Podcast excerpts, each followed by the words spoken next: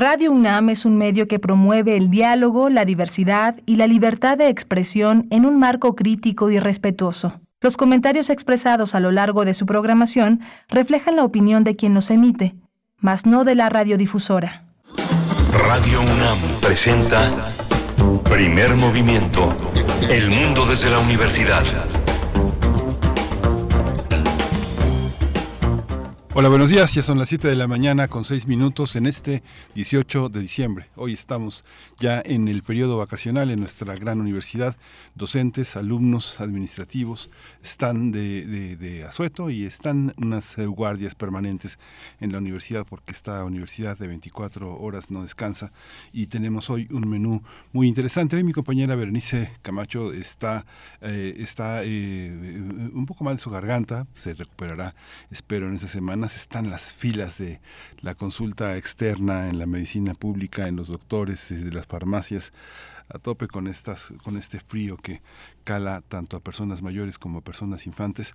Así que bueno a cuidarse muchísimo. Hoy vamos a tener la curaduría como todos los lunes de Bruno Bartra. Es etnomusicólogo sociólogo periodista DJ con más de dos décadas de experiencia autor del libro Fronteras reconfiguradas Balcanes mexicanos hip hop chicano jarocho estadounidense y las nuevas nociones de patria. Va a estar en vivo aquí con nosotros proponiendo una curaduría que va a atravesar toda la edición de primer movimiento de 7 a 10 de la mañana. Estamos en primer movimiento en en Facebook está P Movimiento en lo que era Twitter, que lo que queda de Twitter es una X, y ahí estamos también en las redes sociales, radio.unam.mx, para que nos siga también en internet con este patrimonio sonoro que tenemos en esta, en esta red, en esta red universitaria, y 860 de la M 96.1 del FM para quienes tienen sus radios todavía prendidos. Vamos a tener también la tercera edición del programa de formación en conservación del patrimonio fotográfico. Vamos a hablar con Fernando Osorio Alarcón. Él es maestro en Ciencias y Artes de la Imagen por el Instituto Tecnológico de Rochester en Nueva York. Coordina el programa de educación para la conservación del patrimonio fotográfico y audiovisual. Una, una, una cuestión de primera importancia entre nosotros. Vamos a tener también un recuento de la tecnología que nos visitó, que discutimos y que nos absorbió eh, eh, en muchos casos en 2023 con la maestra Irene Soria Guzmán. Ella es representante de Creative Commons México, es académica, diseñadora, una activista de la cultura libre, una mujer muy importante que piensa la tecnología de una manera crítica y social. Vamos a tener también Texcatitlán, este episodio tan dramático que, que hemos pasado en los últimos días, un enfrentamiento entre pobladores, como ustedes saben, y miembros del crimen organizado. Vamos a tratar el tema con un gran experto, un hombre muy, muy sensible, el doctor José María Ramos, doctor en Ciencias Políticas y Sociología, profesor investigador en el Departamento de Estudios de Administración Pública en el Colegio de la Frontera Norte y miembro del colectivo Casa de un Amigo de Primer Movimiento y un especialista imprescindible en este tipo de asuntos. En la nota internacional vamos a darle seguimiento a la guerra en Ucrania, como no, la cumbre de la paz latinoamericana que proponen los presidentes de Argentina y Ucrania. Vamos a tratar el tema con Luis Guacuja, responsable del programa de estudios sobre la Unión Europea en el posgrado de la UNAM. Y bueno, hoy tendré el privilegio de ofrecerles la poesía necesaria. Vamos a tener en la mesa del día la decisión de la Suprema Corte de Justicia sobre las corridas de toros. Vamos a hablar con José María Férez Gil, el asesor, él es asesor jurídico de Animal Héroes, una asociación civil, y con Arturo Berlanga, él dirige de Anima Naturalis en México. Él es abogado y activista por los derechos de los animales y del medio ambiente. ¿Qué opinan? ¿Qué opinan ustedes allá este, eh, con los radioescuchas? ¿Qué opinan ustedes sobre esta decisión de la Suprema Corte de Justicia? ¿Qué opinan de las corridas de toros? ¿Qué opinan de este ejercicio? Pues vamos a, vamos a ir ya con Bruno Bartra, ya está en la línea, eh, lo, vamos a saludar. Primer movimiento. Hacemos comunidad con tus postales sonoras. Envíalas a primermovimientounam.gmail.com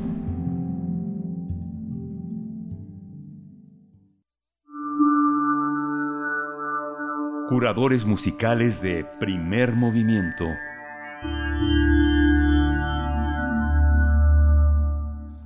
Hola, querido Bruno Bartra, buenos días, ¿cómo estás? Estamos, estamos, está en la línea, Bruno Bartra, en un momentito vamos a, vamos a enlazarnos con él. Querido Bruno, buenos días, ¿cómo estás? Hola, Miguel Ángel, ¿cómo estás? Bien, ¿cómo te trata el frío? Bien, bien, pues ahí, ahí. está fuerte, pero pues ahí nos cuidamos. Muy bien, cuéntame cómo, cómo, qué nos atravesará musicalmente este día. Claro que sí, pues bueno, es una selección de, de algunas de las piezas que, que más me, pues me llamaron la atención o me gustaron de este 2023. Digamos que dentro de estos rubros más eh, cercanos a la world music, que son eh, los que más me especializo, entonces bueno, pues eh, vamos a ir por varios géneros. Eh, piezas de buena calidad. Vamos a iniciar con una que se llama eh, Soy Palenque eh, de este grupo de electrolatino digámoslo así llamado Nova Lima del Perú. Con ellos participó Carolina Tiva una rapera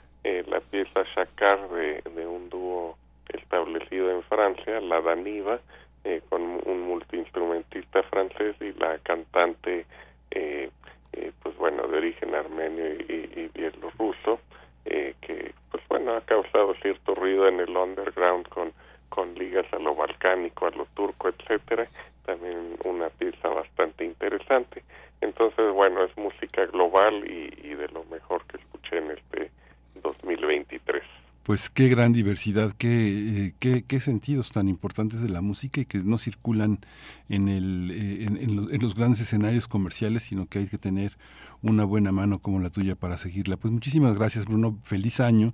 Ya esta semana vamos a estar graba, vamos a estar en vivo, pero la siguiente vamos a tener una, una oferta eh, una oferta grabada de lo que hemos hecho alrededor del año. Así que entrando en 2024 pues nos volveremos a, a saludar y ojalá tengamos oportunidad de darnos ese abrazo para 2024 Bruno. Claro que sí, feliz año igualmente también para, para todo el equipo eh, de primer movimiento y desde luego para todos los radioescuchas que pasen unas excelentes vacaciones, Navidad, Año Nuevo y que la pasen muy bien con mucha música y felicidad. Mucha música y felicidad. Soy Palenque de Nova Lima, Carolina, Carolina Tiva, Man After Man. Gracias, Bruno.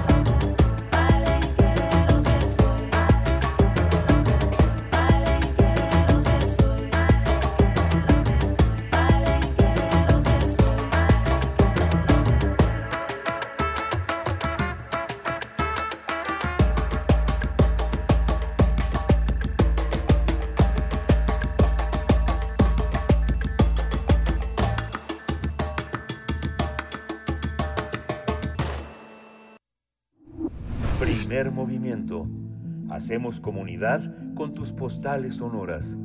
Envíalas a primermovimientounam.gmail.com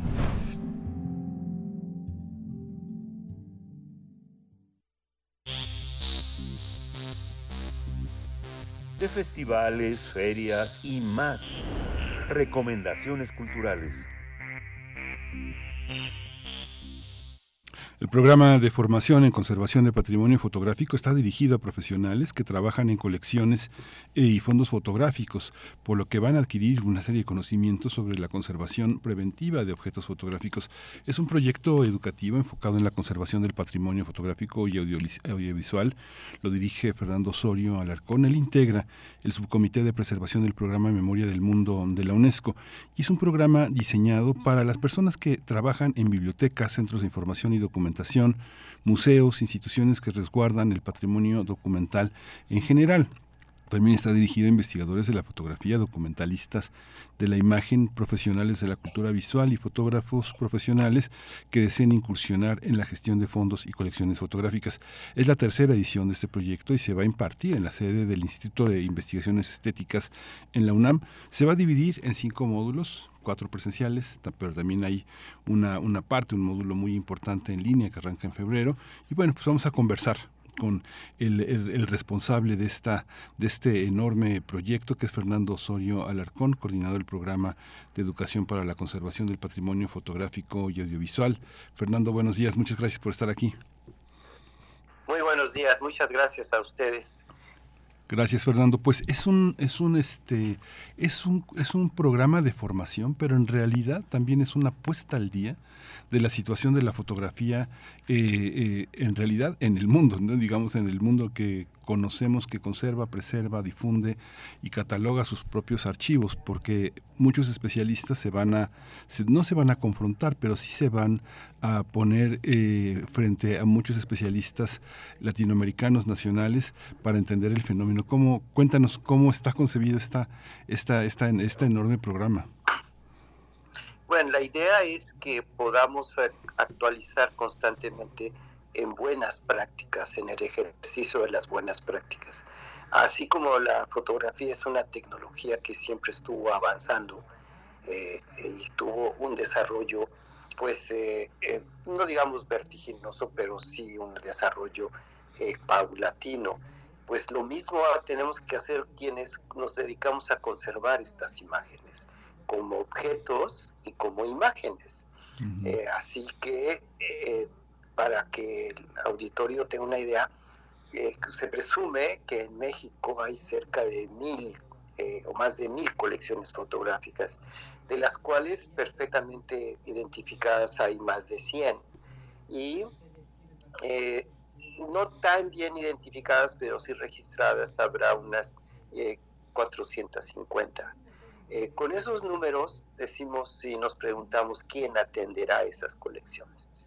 Eh, obviamente no podemos presumir que tengamos un conservador profesional para cada una de ellas, pero siempre sí estamos conscientes que hay un encargado, un responsable, y es a quien queremos pues ir formando e ir implantando eh, las nuevas prácticas y el conocimiento actualizado de la conservación. Más ahora que la fotografía analógica, pues eh, ha dejado paso a la tecnología digital. Entonces es otro reto más que tenemos que sumar. Así, sí, sí, adelante, adelante, perdón Fernando, adelante. Bueno, no, yo lo que quería agregar es que la idea de tener nosotros un programa eh, eh, no solamente en México, que no, sino también que se ha replicado en el Uruguay, pues obedece a una necesidad regional.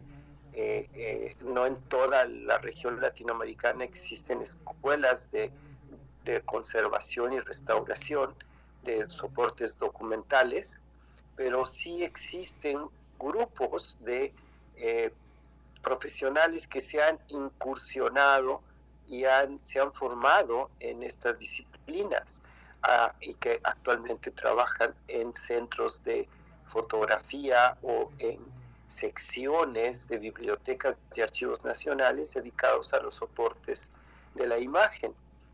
Eh, creo que el equipo que hemos conformado, eh, prácticamente la mayoría de ellos son mexicanos con posgrado y doctorado, eh, que pues están a cargo de grandes colecciones, ¿no?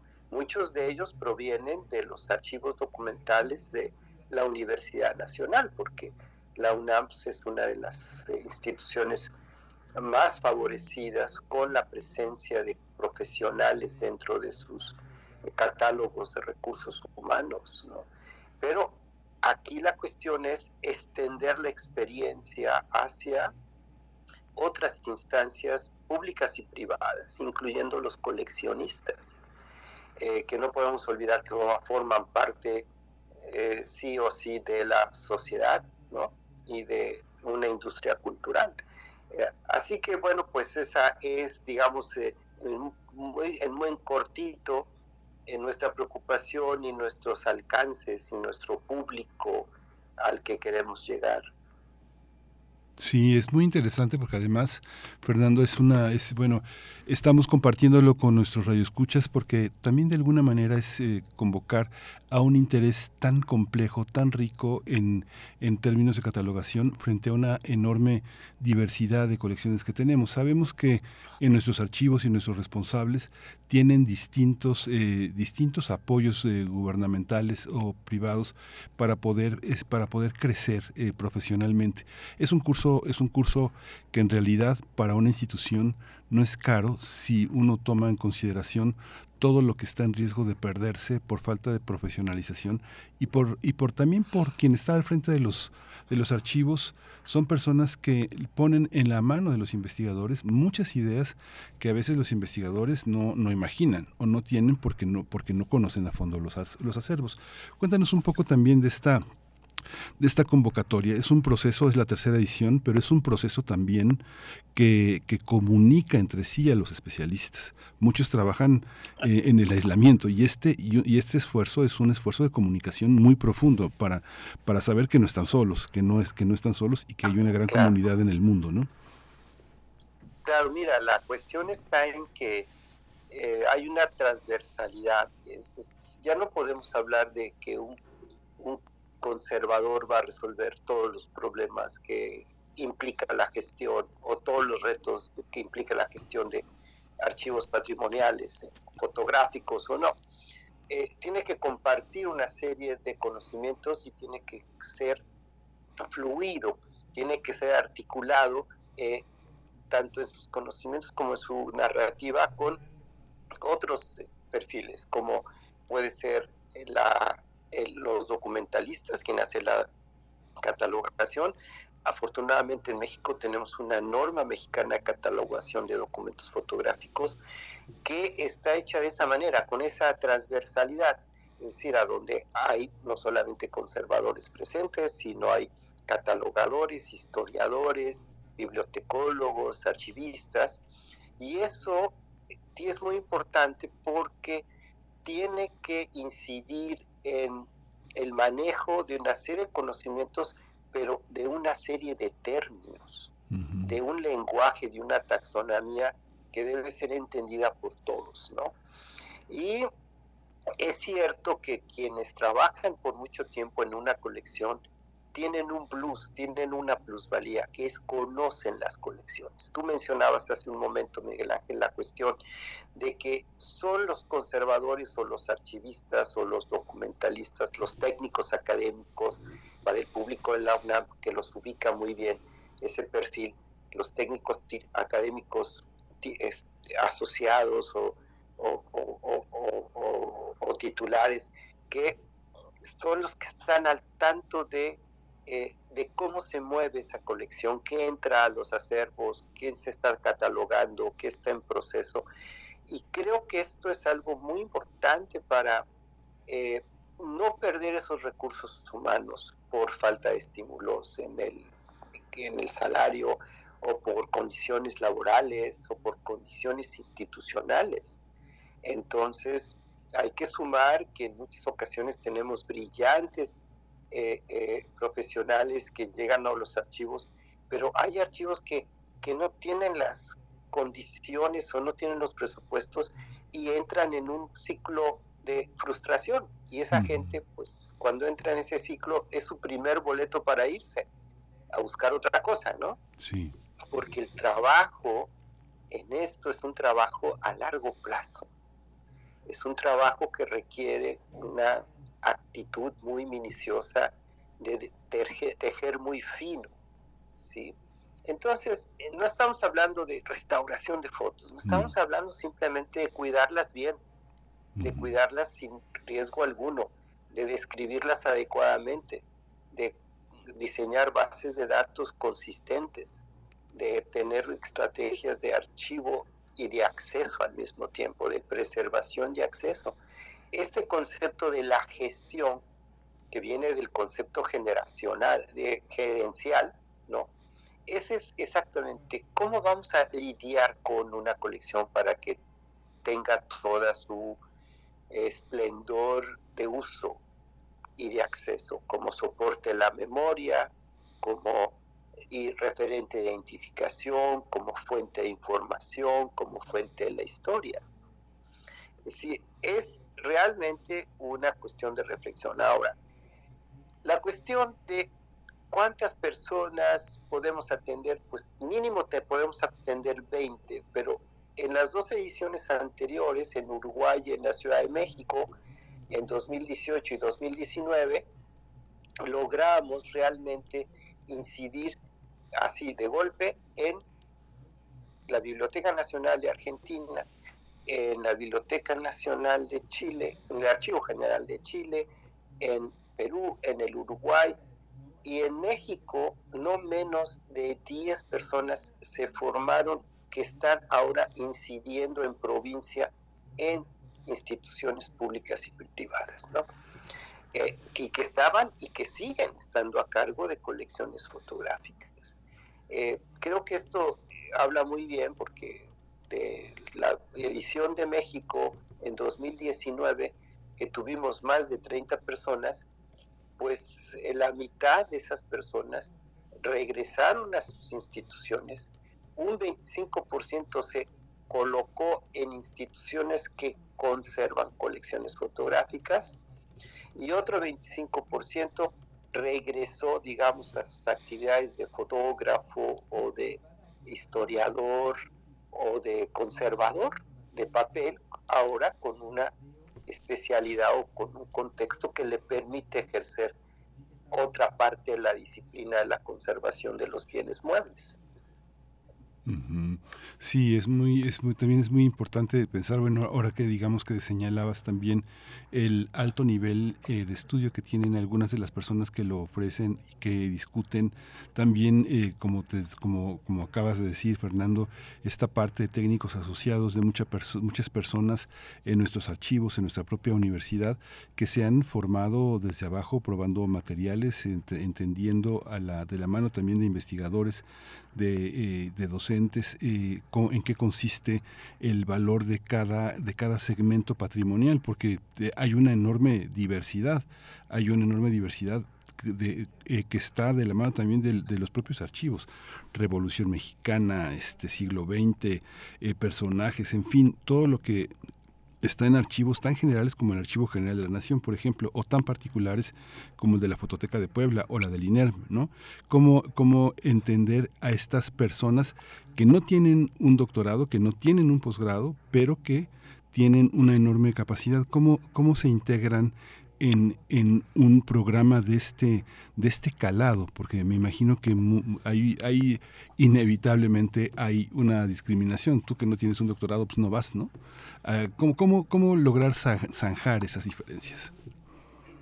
Bueno, casi eh, nosotros dividimos en dos a los docentes del claustro, los eh, especialistas mexicanos y latinoamericanos que están como en su eh, madurez profesional y escogemos, e invitamos a esos instructores que están activos en las colecciones y esas y que, y que son conservadores de colecciones muy importantes, ¿no? Llámese el Archivo Histórico de la UNAM, el Instituto de la Fototeca Vicente, digo, eh, Manuel Tucent de Estéticas, eh, la Hemeroteca, etcétera. Bueno, pero también nosotros eh, invitamos a los maestros eméritos.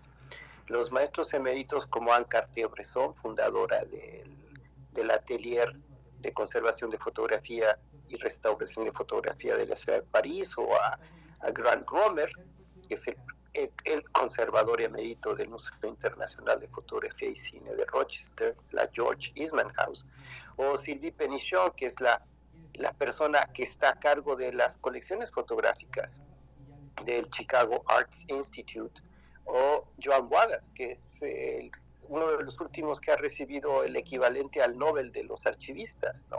el archivero de Girona, ex archivero de Girona, eh, pero vicepresidente del, de la Asociación Internacional de Archivos. Esas personas toda su vida han enseñado, tanto los mexicanos como los latinoamericanos, como estos eméritos, y han tenido que enfrentarse a muchísimos programas de este tipo. Nosotros en México, no hay, muy poca gente lo sabe, pero desde 1984 nos hemos dedicado, aliados con el Instituto de Investigaciones Estéticas, a capacitar, aliados con el Instituto Nacional de Astrofísica Óptica y Electrónica en Tonancintla o con la Universidad Autónoma de Puebla, nos hemos, con el extinto eh, eh, Consejo Mexicano de Fotografía. Sí, desde esa época, antes de que cumplieran 150 años la fotografía, nosotros estábamos perfectamente conscientes que si no nos capacitábamos y si no capacitábamos a otras personas, como personal de la Fototeca de Pachuca o del Archivo General de la Nación, no íbamos a hacer bien el trabajo desde, es decir, vamos a cumplir casi 40 años en 2025, de estar haciendo estos cursos y dijimos ahora, vamos a hacer un curso que pueda ser replicable y que pueda, que pueda tener acceso todo mundo que tenga interés en la conservación de la fotografía. Eh, no importa que sea un historiador o un historiador del arte o, o un bibliotecario, porque siempre hay una manera sencilla de explicar cosas muy complejas. Y eso es lo que distingue a nuestro claustro académico.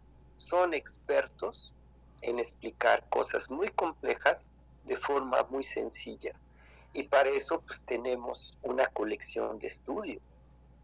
O sea, nadie se va sin una impresión fotomecánica y nadie se va sin una tarjeta de visita que les obsequiamos. ¿No? Porque tienen que ir conformando una colección de ejemplos para poder ir desarrollándose y desarrollando sus eh, propias habilidades didácticas. Una persona que está a cargo de una colección fotográfica constantemente está recibiendo preguntas. Bueno, no solamente en este campo. Un conservador de pintura, de cerámica, de libros, constantemente está siendo interrogado y constantemente tenemos que dar una respuesta. Es como poco como la medicina, ¿no? Constantemente hay casos que no estaban escritos, casos que responden a la biografía del objeto, a la forma en que fue tratado el objeto. Y ahora pues tenemos casi 40 años de ciencias de la conservación en cine y en fotografía. Y esos 40 años se dicen muy fáciles, pero hay que asimilar, ¿no?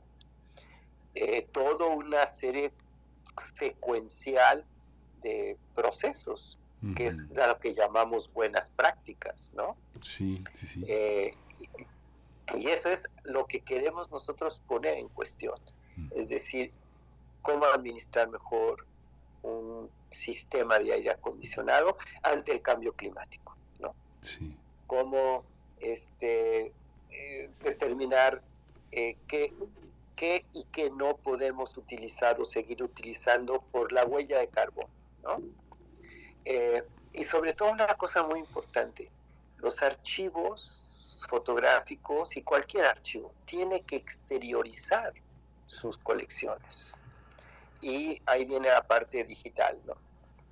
La única manera que tú puedes mostrar cómo, cómo qué tienes, cómo lo tienes, es eh, pues poniéndolo a disposición.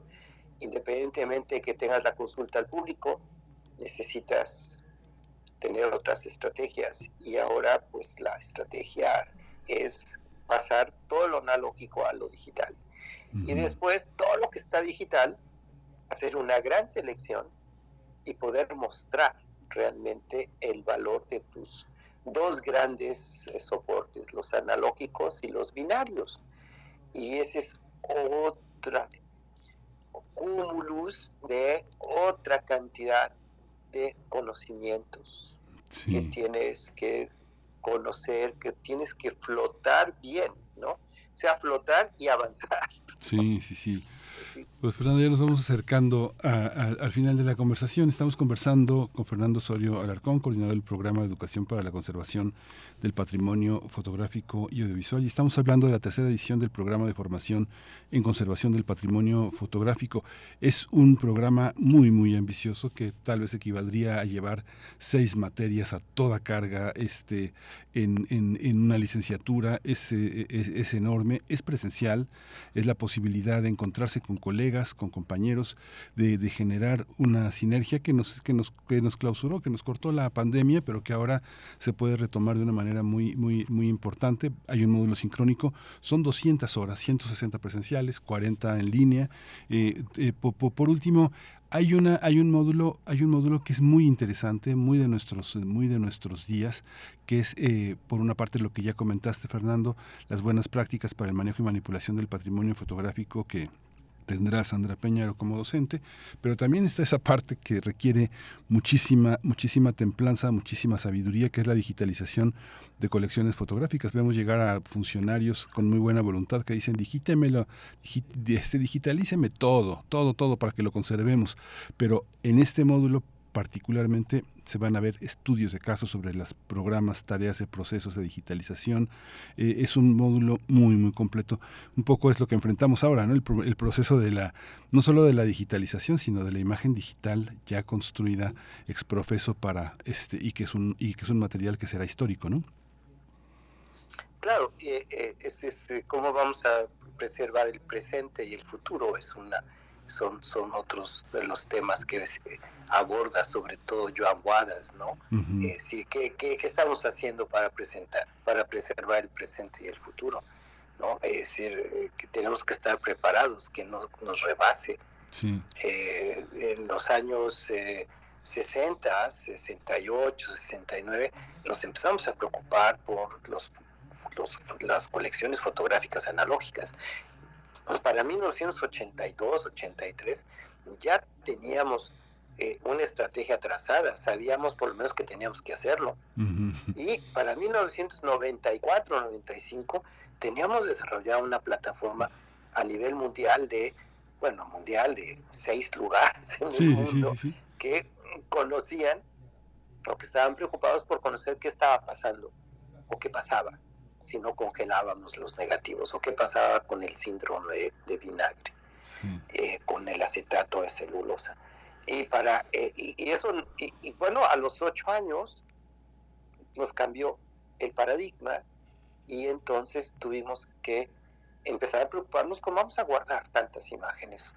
¿Cuántos soportes de memoria tú conoces para guardar tus imágenes? Desde los discos de cinco de tres y media, los, los famosos jazz, los sidequests. ¿Cómo hemos pasado en menos de 10 años por 10 soportes y que ninguno tiene palabra de honor, ni el disco duro de tu computadora? Sí, nada, nada. ¿Sí? Pues Entonces, ahora necesitamos tener una este, pues, estrategia de preservación de la memoria digital. Y el sistema de aire acondicionado que sirve para eh, mantener los servidores a cierta temperatura y humedad no es el mismo equipo que sirve para o que debes utilizar para guardar tus imágenes o tus impresiones o tus negativos, inclusive pues, muchos negativos a color y muchos negativos en blanco y negro y diapositivas, pues mejor las congelas, ¿no? Entonces, pues todas esas, todas esas cuestiones son las que hay que poner en práctica. Mucha gente pues se queda paralizada de miedo y dice voy a congelar mis negativos. Sí. Pues sí, porque tienes que bajar toda la actividad de activación molecular. Sí, exacto. ya, sí. Pues Fernando. Pero después vamos, muchas. Sí. Bien. Pues bueno, nos quedamos aquí. Hay mucho que hablar. Este, ojalá y, sean muchas más veces que, que, podamos coincidir y hablar de todos estos problemas, porque hay muchos especialistas en el terreno de la universidad que vale la pena que se acerquen a esta, a este gran esfuerzo, a esta, a, este, esta tarea de conservación que han emprendido. Educar para la conservación.com es una manera de acercarse. El Instituto de Investigaciones Estéticas. En fin, vamos a ponerlo en nuestras redes sociales. Mucha suerte para este programa de formación en conservación y que crezca la conciencia de los servidores públicos por atender este tipo de oportunidades. Muchísimas gracias, Fernando Osorio Alarcón, por esta gran oportunidad de conversar contigo. Muchas gracias. Muchas gracias a ustedes y a Radio UNAM por su apoyo. Muchas gracias, buenos días. Hasta pronto. Primer movimiento. Hacemos comunidad con tus postales sonoras. Envíalas a primermovimientounam.gmail.com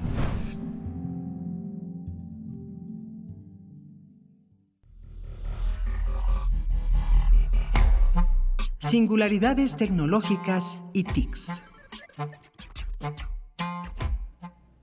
Ya la tecnología es una cuestión de todos los días, todos los días estamos en, esa tarea y las singularidades tecnológicas y TICs, que es una sección que hemos implementado para hablar de eso, la tiene hoy a su cargo la maestra Irene Soria Guzmán, un recuento tecnológico 2023, qué difícil, pero está en buenas manos Irene Soria. Buenos días, ¿cómo estás? Hola, ¿qué tal? Miguel Ángel, muy buenos días, muy buenos días a la audiencia. Eh, hace muchísimo que no nos escuchamos, ¿no? Sí.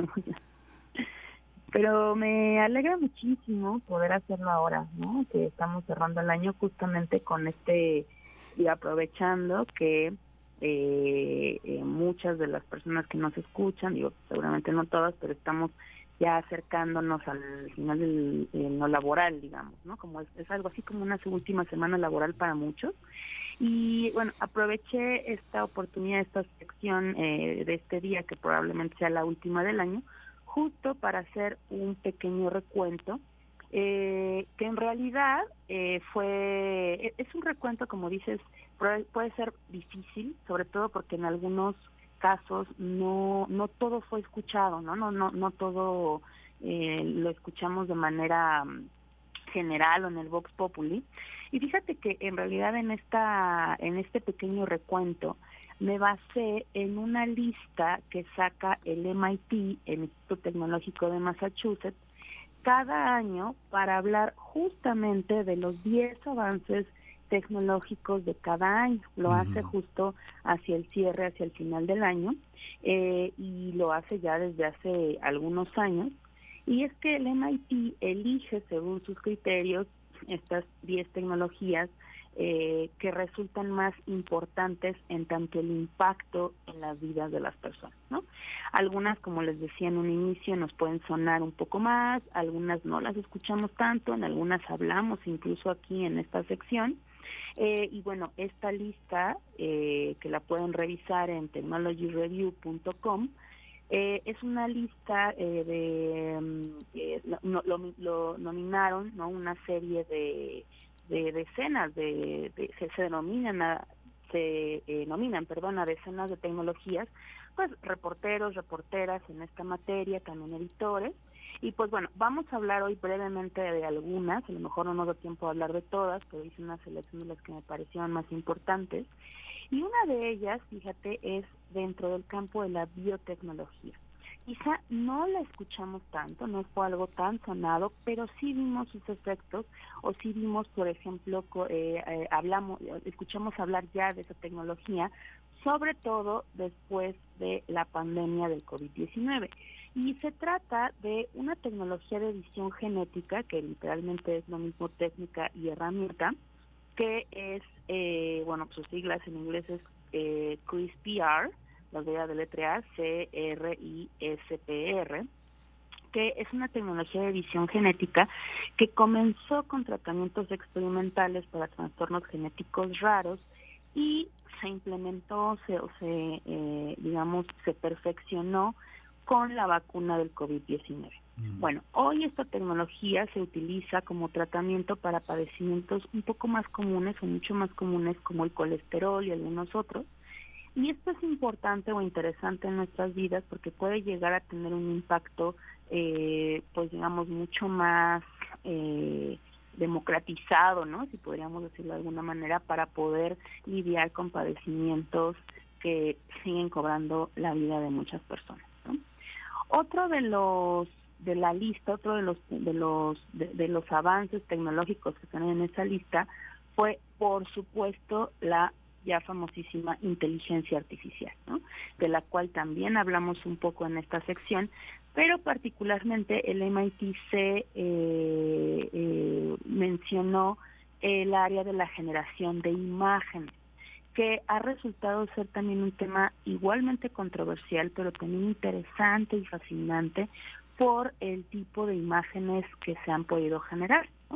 Y es que tecnologías como Bali o Midjourney, que ya están aquí desde el 2022, pero que sin duda tomaron más eh, popularidad en este año, pues permite que se generen imágenes a través de descripciones, Y lo puede hacer cualquier persona con una cuenta en estas tecnologías, ¿no? se hace una descripción de ciertas imágenes y genera eh, eh, pues sí, imágenes bastante interesantes que no habíamos visto antes, digamos, ¿no? O, incluso de, de, cuestiones que no existen, ¿no?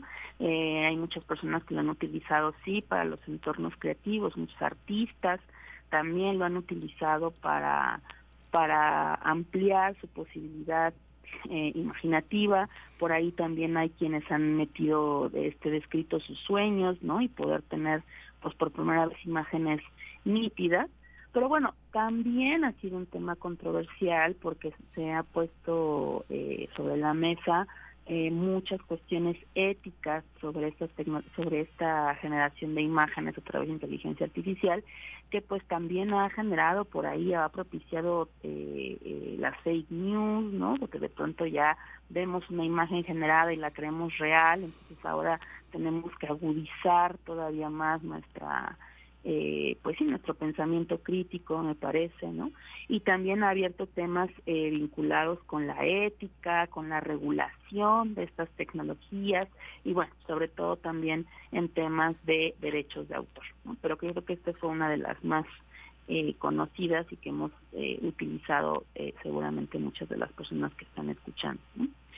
Otra tecnología que también está en esta lista de los 10 avances del, MIT en el 2023, esta lista hecha por el MIT, es un, un, diseño, un, punto que me pareció sumamente interesante, que se sí ya había leído un poco para los temas de mi clase, pero eh, que no fue tampoco muy sonado, y es el diseño de un chip eh, particularmente con un estándar abierto. Eso ya lo hemos platicado eh, eh, también en, esta sección, la importancia de que, existan tecnologías abiertas para que la gente pueda estudiarlas y poder eventualmente apropiarse de ellas.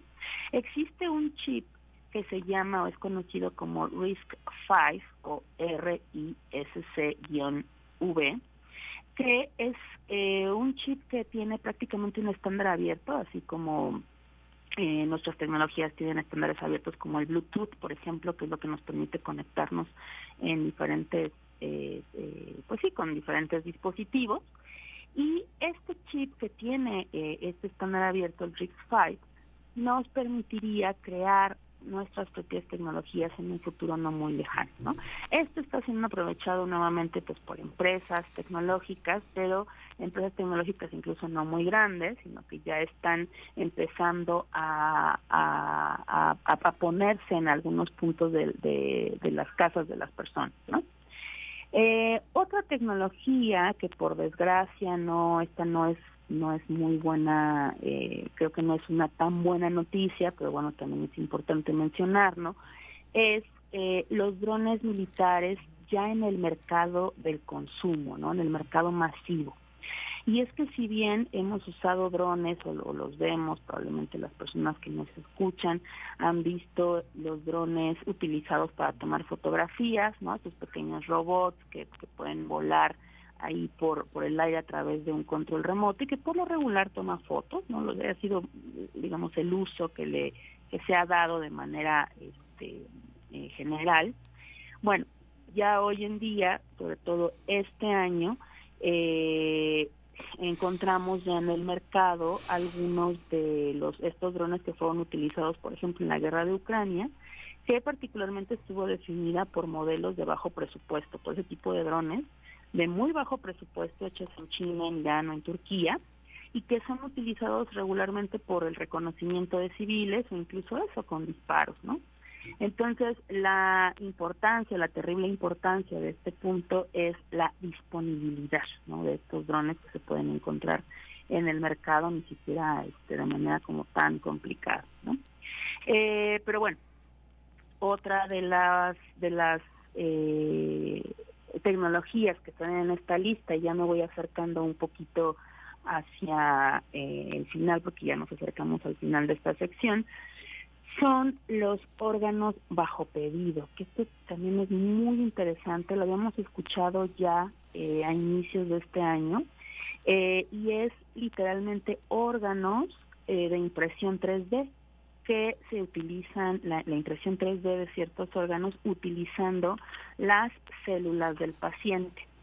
ya se habían hecho algunos trasplantes de órganos de, de, de órganos modificados genéticamente órganos de animales, ¿no? Por ejemplo, por ahí hubo ya un trasplante de órgano de un cerdo, pero bueno, modificado genéticamente para eh, latir, ¿no? En el pecho de un humano, pero hoy en día ya se pueden hacer órganos bajo pedido, es decir, con impresión 3D, por supuesto que esto, eh, como siempre, habrá que ver cuál es el camino o hacia dónde se amplía, eh, hacia qué puntos de la población puede estar esto disponible.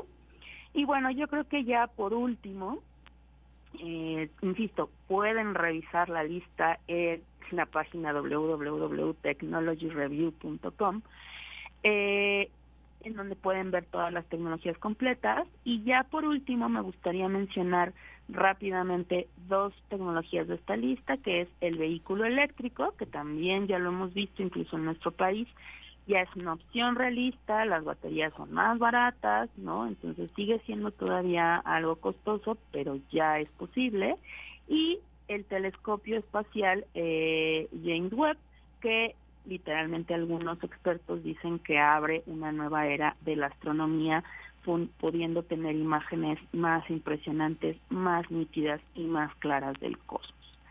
Y bueno, estas son algunas de las que de las que están en esta lista. Eh, como decía al inicio, no todas las escuchamos, pero vale mucho la pena revisarlo y vale mucho la pena eh, ver qué nos espera de estas tecnologías el siguiente año, cómo van a evolucionar, si realmente evolucionan y llegan a, a nuestra vida cotidiana en países como Latinoamérica, en países como México, eh, o ver cuáles se quedan en el camino. Entonces ya hablaremos el siguiente año muy probablemente de algunas de ellas.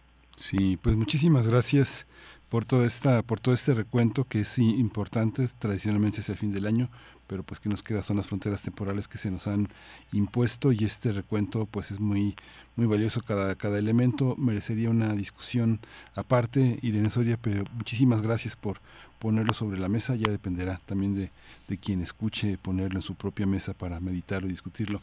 Muchas gracias que tengas feliz año. Nos encontramos en 2024 esta semana vamos a estar en vivo pero ya después vamos grabados. Muchas gracias Irene Muchas gracias a ustedes y feliz año a la audiencia, felices fiestas y abríguense bien que viene mucho frío. Eso estamos haciendo. Gracias Irene. Hasta pronto. Hasta luego. Hasta luego. Vamos a en la curaduría de Bruno Bartra escuchar eh, Aman Kusum de Cherry Bandora.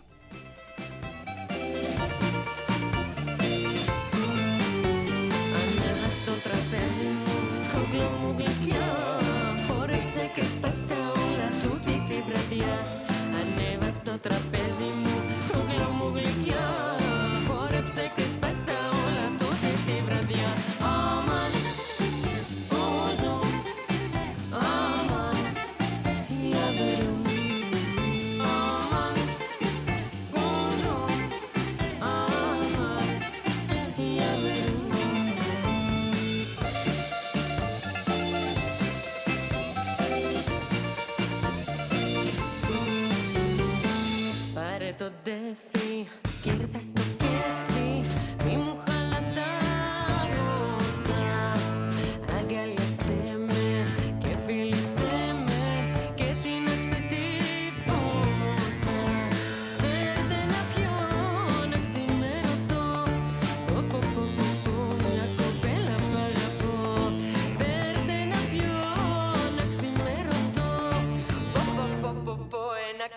έτσι παραπώ. Τραπέζι μου κουλό μου γλυκιά. Φόρεψε και σπάστα όλα τούτη τη βραδιά. Ανέβα στο τραπέζι μου κουλό μου γλυκιά. Φόρεψε και σπάστα όλα τούτη τη βραδιά.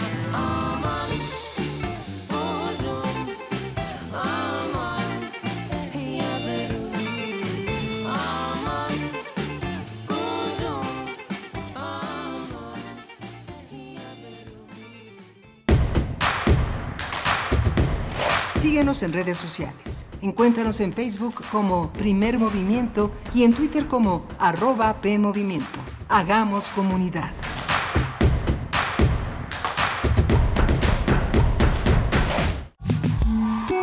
Vamos a tomar las ondas con la misma energía con que tomamos las calles.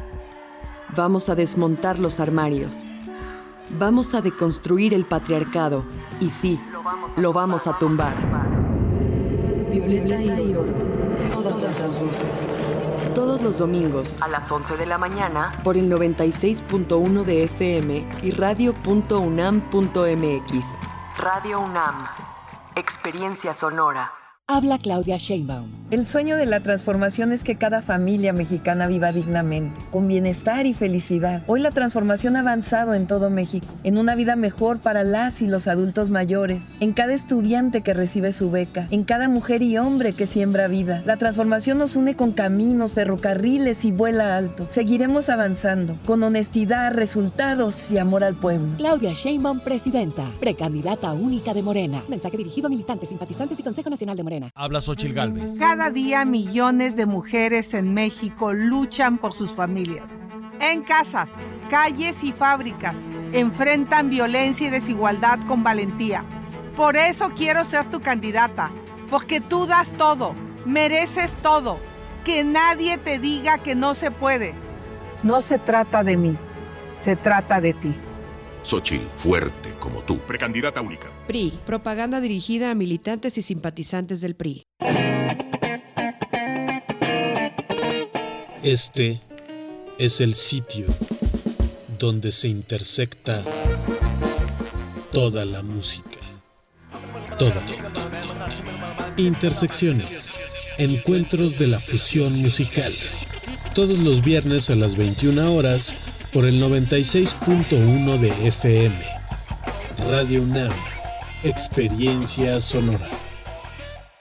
Con los votos de los diputados federales y senadores del Partido Verde, se logró la mayoría para aprobar la reforma constitucional que garantiza que los programas sociales del presidente López Obrador sean un derecho permanente. Y año tras año, los diputados del Verde votan para otorgar recursos suficientes para la pensión universal de adultos mayores, el apoyo económico del programa Jóvenes Construyendo el Futuro, las becas bienestar para todas las familias con hijos en educación básica y la beca universal para estudiantes de preparatoria. La 4T también es verde. Partido Verde. Habla Claudia Sheinbaum. A diferencia del pasado, con la cuarta transformación aumentaron los salarios mínimos, desaparecieron los gasolinazos, disminuyeron las subcontrataciones y se crearon derechos sociales. Y en la Ciudad de México logramos ser la entidad con mayor inversión extranjera directa del país. La economía florece cuando se riega desde la raíz y se elimina la corrupción. Sigamos avanzando con honestidad, resultados y amor al pueblo. Claudia Sheinbaum, presidenta, precandidata única de Morena. Mensaje dirigido a militantes, simpatizantes y Consejo Nacional Morena. En la vida cotidiana se reflejan las problemáticas sociales, con diferentes causas y consecuencias. Pensemos juntas y juntos las posibles soluciones. Vida cotidiana. Análisis de nuestro día a día. Viernes a las 16 horas, después del corte informativo. Si sucede a nuestro alrededor, es importante. Radio UNAM, Experiencia Sonora. Habla Xochil Gálvez. Cada día millones de mujeres en México luchan por sus familias. En casas, calles y fábricas enfrentan violencia y desigualdad con valentía. Por eso quiero ser tu candidata, porque tú das todo, mereces todo. Que nadie te diga que no se puede. No se trata de mí, se trata de ti. Xochil, fuerte como tú. Precandidata única. PAN. Mensaje dirigido a simpatizantes y militantes del PAN y su Comisión Permanente Nacional. Habla Claudia Sheinbaum. El sueño de la transformación es que cada familia mexicana viva dignamente, con bienestar y felicidad. Hoy la transformación ha avanzado en todo México, en una vida mejor para las y los adultos mayores, en cada estudiante que recibe su beca, en cada mujer y hombre que siembra vida. La transformación nos une con caminos, ferrocarriles y vuela alto. Seguiremos avanzando, con honestidad, resultados y amor al pueblo. Claudia Sheinbaum, presidenta. Precandidata única de Morena. Mensaje dirigido a militantes, simpatizantes y Consejo Nacional de Morena. Cultivemos el gusto por el arte escrito y el ejercicio de la imaginación al lado de María Ángeles Comezaña en Al compás de la letra. Rutas literarias para viajar entre textos, poemas y cartas. Todos los jueves a las 18 horas por el 96.1 de FM. Radio UNAM. Experiencia sonora.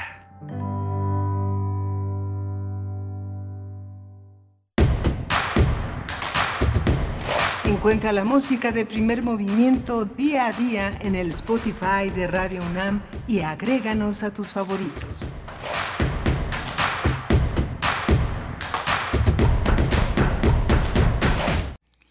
Hola, buenos días. Ya estamos de regreso aquí en la segunda hora de primer movimiento. Estamos, hoy es lunes 18 de diciembre, son las 8 de la mañana con 6 minutos.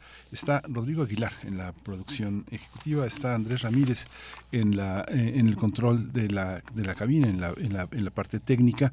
Eh, yo soy Miguel Ángel Quemain, mi compañera Bernice Camacho se reincorporará en la, en a lo largo de la semana. Eh, tenemos una, tuvimos una hora muy interesante hablando de un programa de fotografía que eh, terminará en julio, un programa, un, un- enorme recuento y capacitación para quienes se dedican a la conservación de acervos, para quienes reflexionan sobre la fotografía en todas sus, en todas sus variantes. Eh, hablamos justamente con su titular, el, el doctor Fernando Osorio, que es uno de los eh, grandes especialistas en este, en este tema, y vale la pena que lo escuche, que se acerque a estos materiales que son de primera importancia. Tuvimos a Irene Soria Guzmán, a la maestra Irene Soria Guzmán, hablando de eh, un breve recuento de la tecnología en 2023 que modificará nuestras vidas en lo que en lo que viene de este futuro próximo. Vamos a tener eh, un capítulo interesante, vamos a estar en- eh, conectados con la radio Nicolaita, la radio Nicolaita que ya este, está con nosotros de 8 a 9 de la mañana, con muchísimos cambios, con muchísimas, con muchísimas cosas en esta gran radio universitaria. Vamos a tener el tema de Texcatitlán, el enfrentamiento entre pobladores y miembros del crimen organizado. Vamos a tratarlo con el doctor José María Ramos. Él es doctor en Ciencias Políticas y Sociología, profesor e investigador en el Departamento de Estudios de Administración Pública en el Colegio de la Frontera Norte. Y vamos a tener también en esta segunda hora el seguimiento a la guerra en Ucrania, la cumbre de la paz latinoamericana que proponen los presidentes de Argentina y Ucrania. Vamos a tratar este tema con Luis Guacuja, uno de nuestros grandes expertos en la universidad sobre cuestiones europeas. Él es el responsable del programa de estudios sobre la Unión Europea del posgrado de la UNAM. Así que bueno, si nuestra producción nos dice, sí, vamos con, vamos con Texatlán. Primer movimiento. Hacemos comunidad con tus postales sonoras. Envíalas a primermovimientounam.gmail.com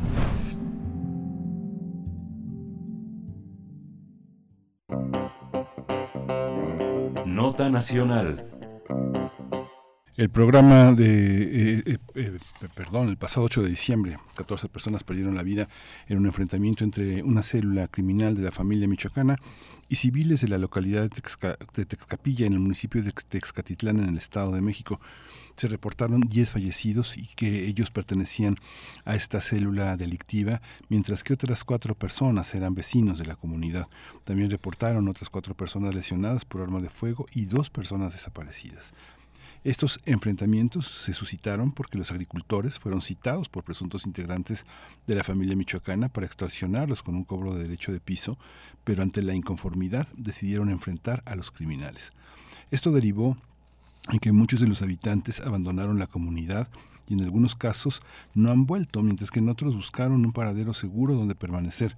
También la Secretaría de Seguridad tiene en calidad de no localizadas a 10 habitantes de Texcaltitlán. Vamos a realizar un análisis de la inseguridad en este estado de México y lo sucedido en esta entidad. Y está con nosotros el doctor José María Ramos. Él es doctor en Ciencias Políticas y Sociología, profesor e investigador en el Departamento de Estudios de Administración Pública en el Colegio de la Frontera Norte. Bienvenido, José María. Buenos días. Buenos días, Miguel Ángel. Encantado de estar contigo y con la audiencia. Muchas gracias, José María. ¿Cómo entender desde, desde, los paradigmas que tenemos de la ciencia política, de la política, este, este capítulo?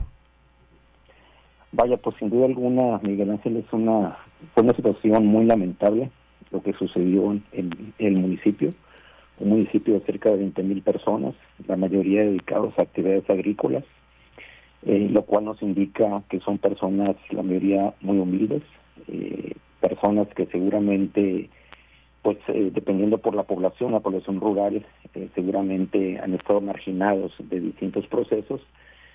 Y aquí lo que eh, nos, nos refleja, pues son varias situaciones, ¿no? La primera es que destacaría es el hecho de que, de que el Estado, el gobierno, la administración pierden el control territorial de una comunidad que si bien pequeña, eh, es importante y sobre todo por considerando la vulnerabilidad de las personas, personas humildes, pobres, dedicadas a trabajar. Y si lo comparamos con otras poblaciones, eh, digamos, de una mayor magnitud, que se dedican a actividades de limón, al aguacate, que también estarían sujetas a temas de extorsión, de desapariciones y quizás de secuestros, nos están indicando una, una situación muy compleja, ¿no? Muy compleja desde el punto de vista de lo que ocurrió, que quizás en otros contextos a nivel, en una mayor magnitud, es decir, en, un país eh, mucho más eh, sensibles a este tipo de situaciones, con políticas públicas mucho más eficaces, este tipo de situaciones no ocurrirían pero también lo más importante, Miguel Ángel, es que no se normalizarían este tipo de hechos, porque casi paralelamente a esta situación ocurrió lamentablemente ayer o ayer antier, en Salvatierra, ¿no? donde fallecieron cerca de 10 jóvenes. Sí, es, es, es, tremendo. Se señala, por una parte, digamos, la, la ausencia de autoridades en este tipo de, de conflictos. Sin embargo, ¿hasta dónde puede penetrar eh, la idea de seguridad eh, eh, cuando tenemos, este caso es muy emblemático, sin embargo, tenemos el derecho de piso en muchísimas áreas de, distintas capitales del país y en muchísimos municipios. ¿Cómo, ¿Hasta dónde puede la autoridad enterarse? ¿El único mecanismo es la denuncia? Sí, el tema es muy, muy interesante y complejo, porque por una parte, efectivamente, es una actividad eh, ilícita que se ha incrementado bastante, incluso diríamos también en áreas urbanas, sobre todo que está vulnerando a micros y pequeños empresarios. Y eso está reflejando la ausencia de una capacidad, quizás a nivel local y estatal, que no está asumiendo las funciones y que quizás en algunos casos está vinculado con acciones de corrupción por parte de la actividad delictiva. Y eso sin duda alguna sería mucho más crítico. Por lo tanto, ahí es donde se, aumenta esa vulnerabilidad, se aumenta esa situación de indefensión en la cual pueden estar involucrados estos actividades, estos actores de comunidades agrícolas pequeñas. No lo mismo esta, esta comunidad de 20 mil personas que otra comunidad dedicada a actividades del aguacate, de limón u otro tipo de actividades. en los cuales quizás sea una población rural mucho más importante, pero que también están a expensas de esa situación de derecho de piso y que finalmente entra el tema del, del interrogante que me planteas, es decir, no denuncio porque puedo tener represalias, no actúo porque tengo temor de que pueda ser objeto de un asesinato, de una desaparición o de un secuestro, y ahí es donde se incrementa la vulnerabilidad y es ahí donde, vaya, pues este, se requeriría pues la participación del Estado, gobierno, administración para tratar de reducir a través de investigación, de inteligencia, quiénes, quiénes están vinculados con esas actividades de derecho de piso.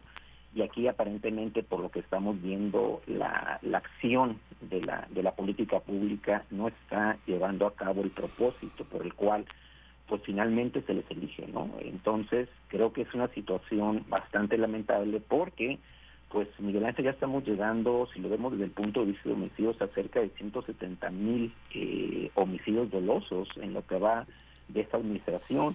Y eso sin duda alguna, si lo sumamos a estos temas que tienen que ver con extorsión, secuestros y desapariciones, de hecho hoy hay una, hay una manifestación muy importante sobre ese tema, nos está indicando la complejidad, la relevancia, pero sobre todo el impacto social y vulnerable que está generando en comunidades eh, sobre todo de bajos recursos.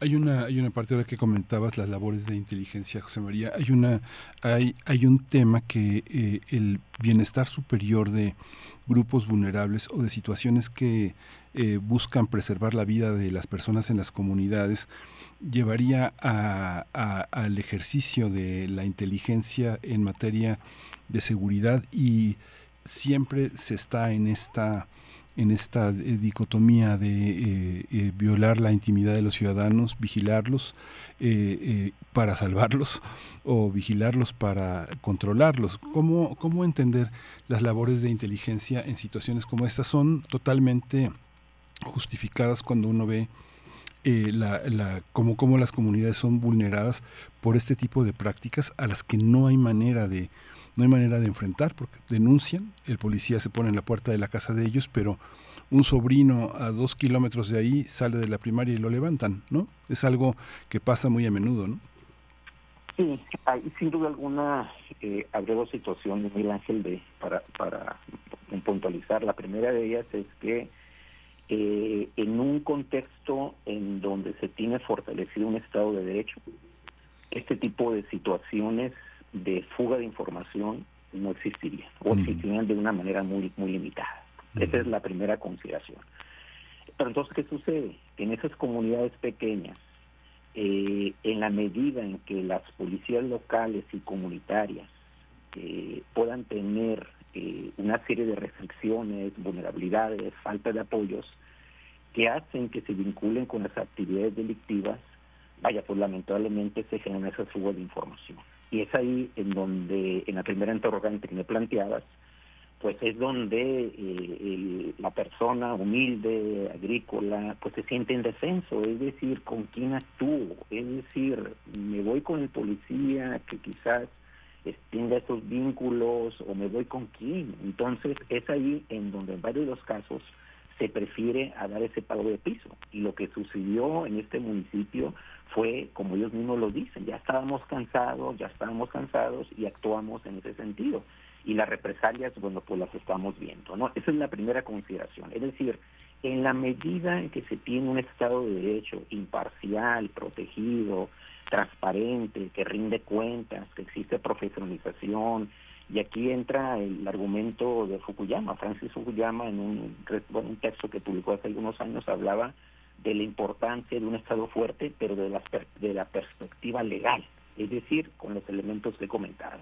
Segunda consideración, rápidamente, Miguel Ángel, va en el sentido de que, va, y aquí es lo más lamentable, que varios de los actores que cometen esos ilícitos, esas acciones en contra de las propias comunidades, son en varios de los casos oriundos de esas comunidades o adyacentes, es decir, existe o existía un vínculo de identificación, de comunidad, un concepto eh, digamos, somos comunidad, somos parte del mismo pueblo, eh, hay, hay ciertos eh, factores de estima, estás vinculado con actividades de producción, por lo tanto yo te reconozco esa labor. Y aquí es lo que se ha perdido, eso es lo más lamentable, porque finalmente estoy extorsionando, estoy secuestrando, estoy asesinando a mismos actores de mis propias comunidades, cuando me estoy refiriendo a ese tipo de comunidades relativamente pequeñas.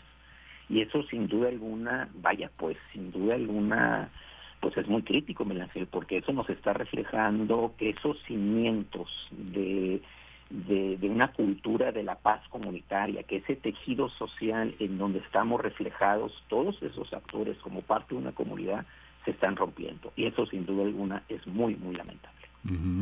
Y es que esto que mencionas, bueno, uno lo, uno lo ve, no sé, he tenido oportunidad de ver estos comentarios en Tijuana, en Caborca, en Hermosillo, en Culiacán, de amigos que justamente refieren que muchos de los elementos del crimen organizado que son detenidos o que aparecen en la popularidad local son compañeros de la primaria o de la secundaria o gente que este que ha sido padrino de tus hijos. Hay una parte local, pero hay una parte, José María, que hace que todos formemos parte de lo local con la masificación de la información. Digamos que hay una noticia muy local, ¿no? Por ejemplo, la de Salvatierra, que de pronto inunda y que llega hasta Sudamérica. Entonces, de pronto esta violencia compartida en realidad no es tan compartida. En realidad lo que la hace compartida es eh, la información, pero en realidad la afectación es sumamente local. ¿Cómo, cómo entender esas dimensiones?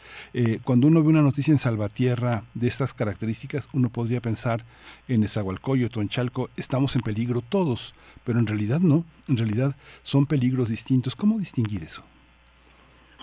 Sí, eso, eso nos lleva a un tema que me parece también muy, muy relevante, Miguel Ángel, porque tiene que ver con el hecho de cómo determinadas situaciones eh, que se dan a nivel de comunidad o a nivel de localidad o incluso a nivel en una urbe, por ejemplo, como el caso de Tijuana, que se tiene un promedio de cuatro o cinco homicidios diarios, una población de cerca de dos millones de personas, en comparación con una población eh, del poblado del Estado de México con cerca de 20 mil personas en comparación con Salvatierra que debe tener cuando menos unas 400 mil personas se están viendo de manera distinta. Y sí es precisamente por el por el escaso digamos por la escasa relevancia que se le puede dar a nivel comunidad desde el punto de vista de la percepción social.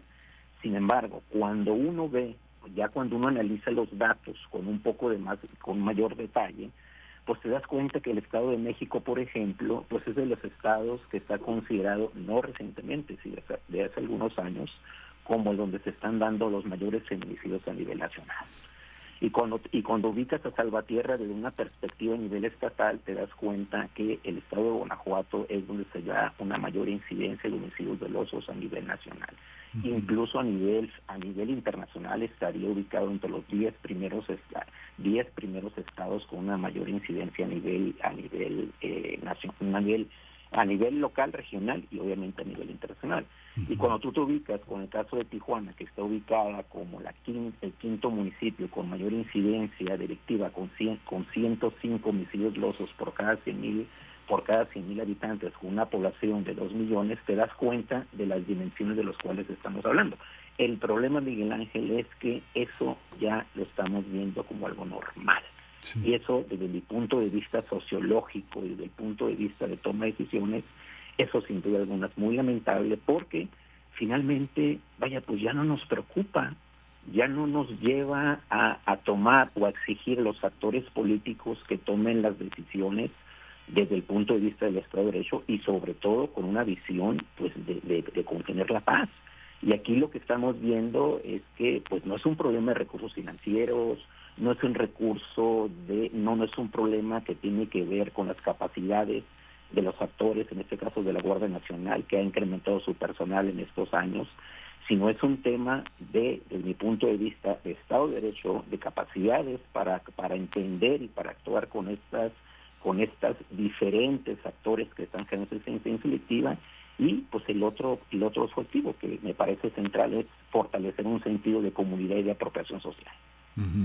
En ese sentido, de lo, que lo que dices, eh, fortalecer el Estado de Derecho no implica ni, ni aumentar las penas ni, ni, eh, ni proceder en el sistema de justicia, sino son otros órdenes de lo social en los que hay que incidir, ¿no? Sí, totalmente. Eh, pues hay, ha habido todo un debate este, en, ese sentido. Yo creo que el planteamiento no va por ahí es un planteamiento que tiene que ver en cómo, por ejemplo, si la Guardia Nacional desde el 2020 a 2023 ha incrementado 17 veces su presupuesto eh, y que para este año está llegando cerca de 70 mil millones de pesos, si los comparamos con los cerca de 4 mil millones que tuvo en el 2020, eh, y que incluso, por ejemplo, si tenemos el otro dato es que, eh, que si comparamos el personal que tiene la Guardia Nacional en comparación a la Policía Federal, pues tenemos el, triple de elementos de la Guardia Nacional y que si la estimación es que para fines del 2024 va a tener cerca de 160 mil efectivos en comparación a los 128 mil que tiene, pues entonces la idea es cómo en función de estos recursos humanos que tú tienes, vas a fortalecer capacidades para investigación, inteligencia, vínculos para, para fortalecer las acciones de prevención social. Pero si de hecho la adición es que lamentablemente desapareció el programa de fortalecimiento de los estados y municipios, por lo cual los recursos públicos han reorientado, entonces aquí la cuestión es, pues efectivamente, creo que en primera instancia, más que aumentar el número de penas, tiene que ver en cómo fortalece tus capacidades para fortalecer programas preventivos, programas reactivos, programas estratégicos.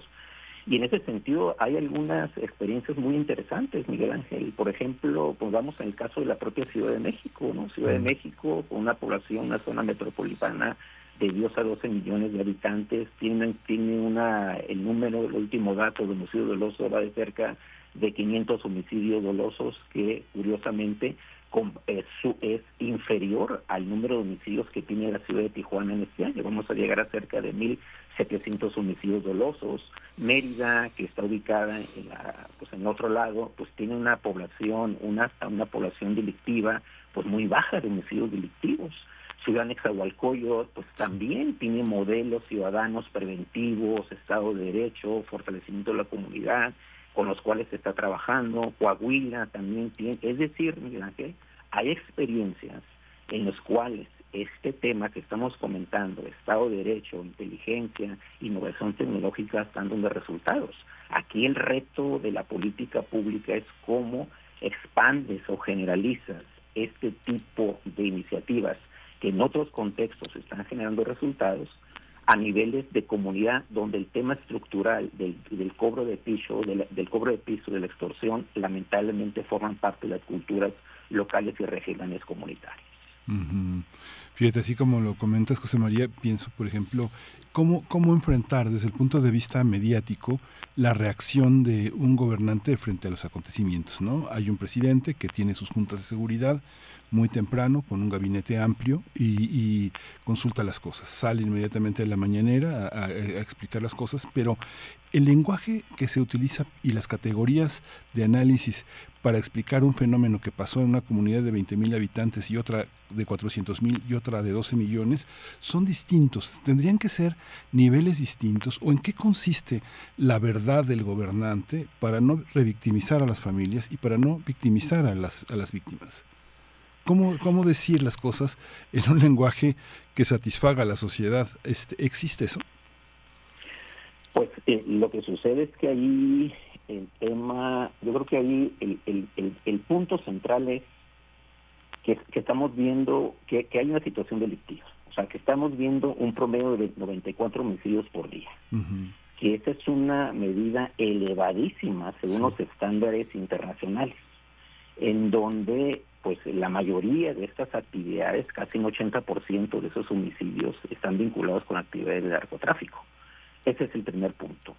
El punto es que efectivamente, Miguel Ángel, son situaciones muy distintas, pero que están afectando la vulnerabilidad. Están muriendo seres humanos, y quizás algunos estuvieron en, actividades delictivas, pero quizás en otros no, sobre todo en el caso de la comunidad del Estado de México.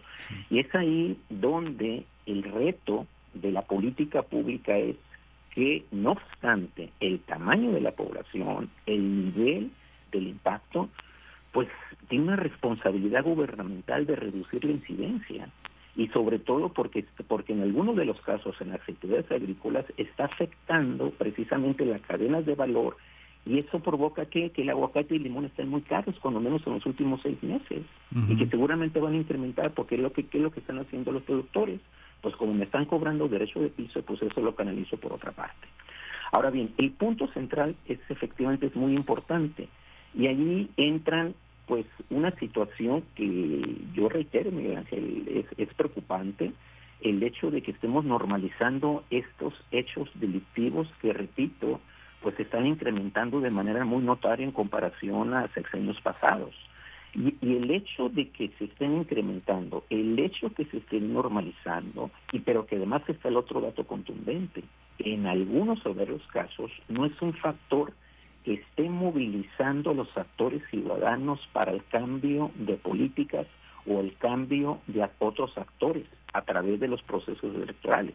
En otras palabras, Miguel Ángel, lamentablemente estamos llegando, y eso hay algunos antecedentes, que el hecho de que sucedan estos cerca de 170 mil homicidios dolosos eh, en estos en estos años y que estemos llegando, eh, quizás eh, bajaron un 6-7% en comparación a los cerca de 44 mil homicidios por, por, cada año en, las, en, los, en los pasados años, estamos llegando a que esos factores no están movilizando los actores políticos, por lo tanto, no es un tema que preocupe porque no, no genera cambios en las elecciones, en comparación, por ejemplo, del tema de la corrupción. Bajo esa premisa, Miguel Ángel, pues pues para qué preocuparme, ¿no? O sea, para qué generar este, estas propuestas que estamos eh, planteando y que en otros contextos se han generando, pero donde sí entra la preocupación es precisamente en estos actores locales y regionales que sí tienen una preocupación porque finalmente cuando estoy mencionando estos estos dos municipios, otros estados, este, Mérida, Ciudad de este, Coahuila, quizás Durango, pues ahí hay, sí, hay actores locales, regionales que están asumiendo un compromiso para tratar de reducir la vulnerabilidad, pero sobre todo para que no se den impactos negativos en las cadenas de valor.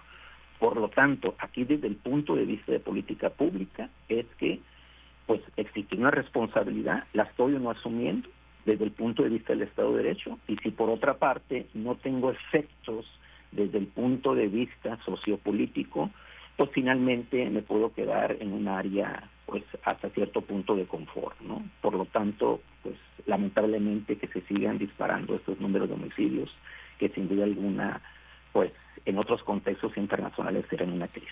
Ya nos acercamos al final, José María. Una, última, una última cuestión. ¿Tú crees que en esta, en esta visión en la que el Ejecutivo se ve obligado como a generalizar sus percepciones, como por ejemplo esta idea de que andaban los muchachos eh, eh, comprando droga y por eso los agarraron, esta idea eh, tiene que ver también, pienso, ¿no? Desde, no lo sé, con un síntoma en el que la información de la federación permea eh, y se uniforma en los estados que de alguna manera están gobernados con Morena y sus gobernantes callan. Y sucede lo contrario en estados donde gobierna la oposición y se la pasan en el desmentido al presidente, ya sea desde las gobernaturas o desde las fiscalías. Esa, ¿Eso es un síntoma para entender la política este, que está haciendo de lado a las víctimas? Sí, Sí, sin duda alguna hay una, hay una cierta influencia, pero sobre todo porque en la medida en que no se investiga mm, eh, y, no existe un proceso transparente de investigar quiénes son las personas, eh, los jóvenes que, que, que, fallecieron o en una situación, por ejemplo, el caso de Salvatierra, ¿no? Que existe la duda, a ver, si eran o no delincuentes, ¿no? O tenían antecedentes. Pues no, no, no, no va por ahí. El tema es que son seres humanos este, y jóvenes eh, en esta comunidad salvatierra, en otro caso son, son personas humildes, muy vulnerables. Y aquí el punto es que pues vamos a reducir esas esos estereotipos, esas visiones, en la medida en que tenemos la información precisa y sobre todo, pues que no generemos una serie de visiones y una serie de estigmatizaciones, estereotipos en personas que quizás por su propio contexto local regional donde se están involucrando, pues no, no tenían vínculos eh, con las actividades delictivas, más bien eran presa de estos derechos de piso, de estas extorsiones y por lo tanto el nivel de vulnerabilidad están ahí. Por lo tanto, yo creo que el gran reto que tiene el Estado, el Estado es precisamente fortalecer sus capacidades y sobre todo porque estamos hablando, Miguel de seres humanos. Y en esa misma medida que, que son seres humanos, el gran reto de la política pública es fortalecer las acciones reactivas, preventivas, pero sobre todo de prevención.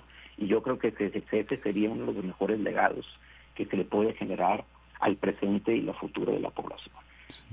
Pues muchísimas gracias, eh, eh, doctor José María Ramos, doctor en Ciencias Políticas y Sociología, allá en el Departamento de Estudios y Administración Pública, en nuestro querido Colegio de la Frontera Norte. Muchísimas gracias, José María. No nos vamos, ya seguramente no nos vamos a encontrar esta semana, vamos en vivo, las siguientes dos semanas son grabadas, pero espero que nos encontremos el próximo año. Muchas gracias por todas las aportaciones que nos diste en 2023. Siempre tu voz es fundamental, orientadora. Muchas gracias, José María Ramos. Muchas gracias, Miguel Ángel. Un saludo, Berenice, y estamos en comunicación. Muchas gracias, doctor. Dios. Vamos a ir con música en la curaduría de Bruno Bartra, Cumbia Espectro de Don Couto, Karen y los Remedios.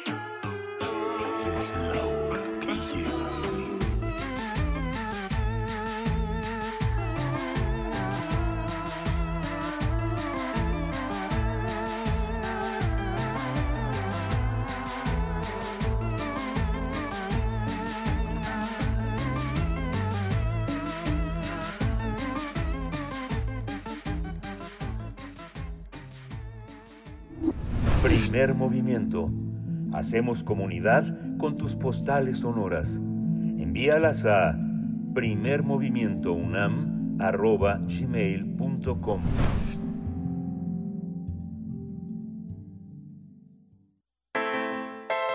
Nota Internacional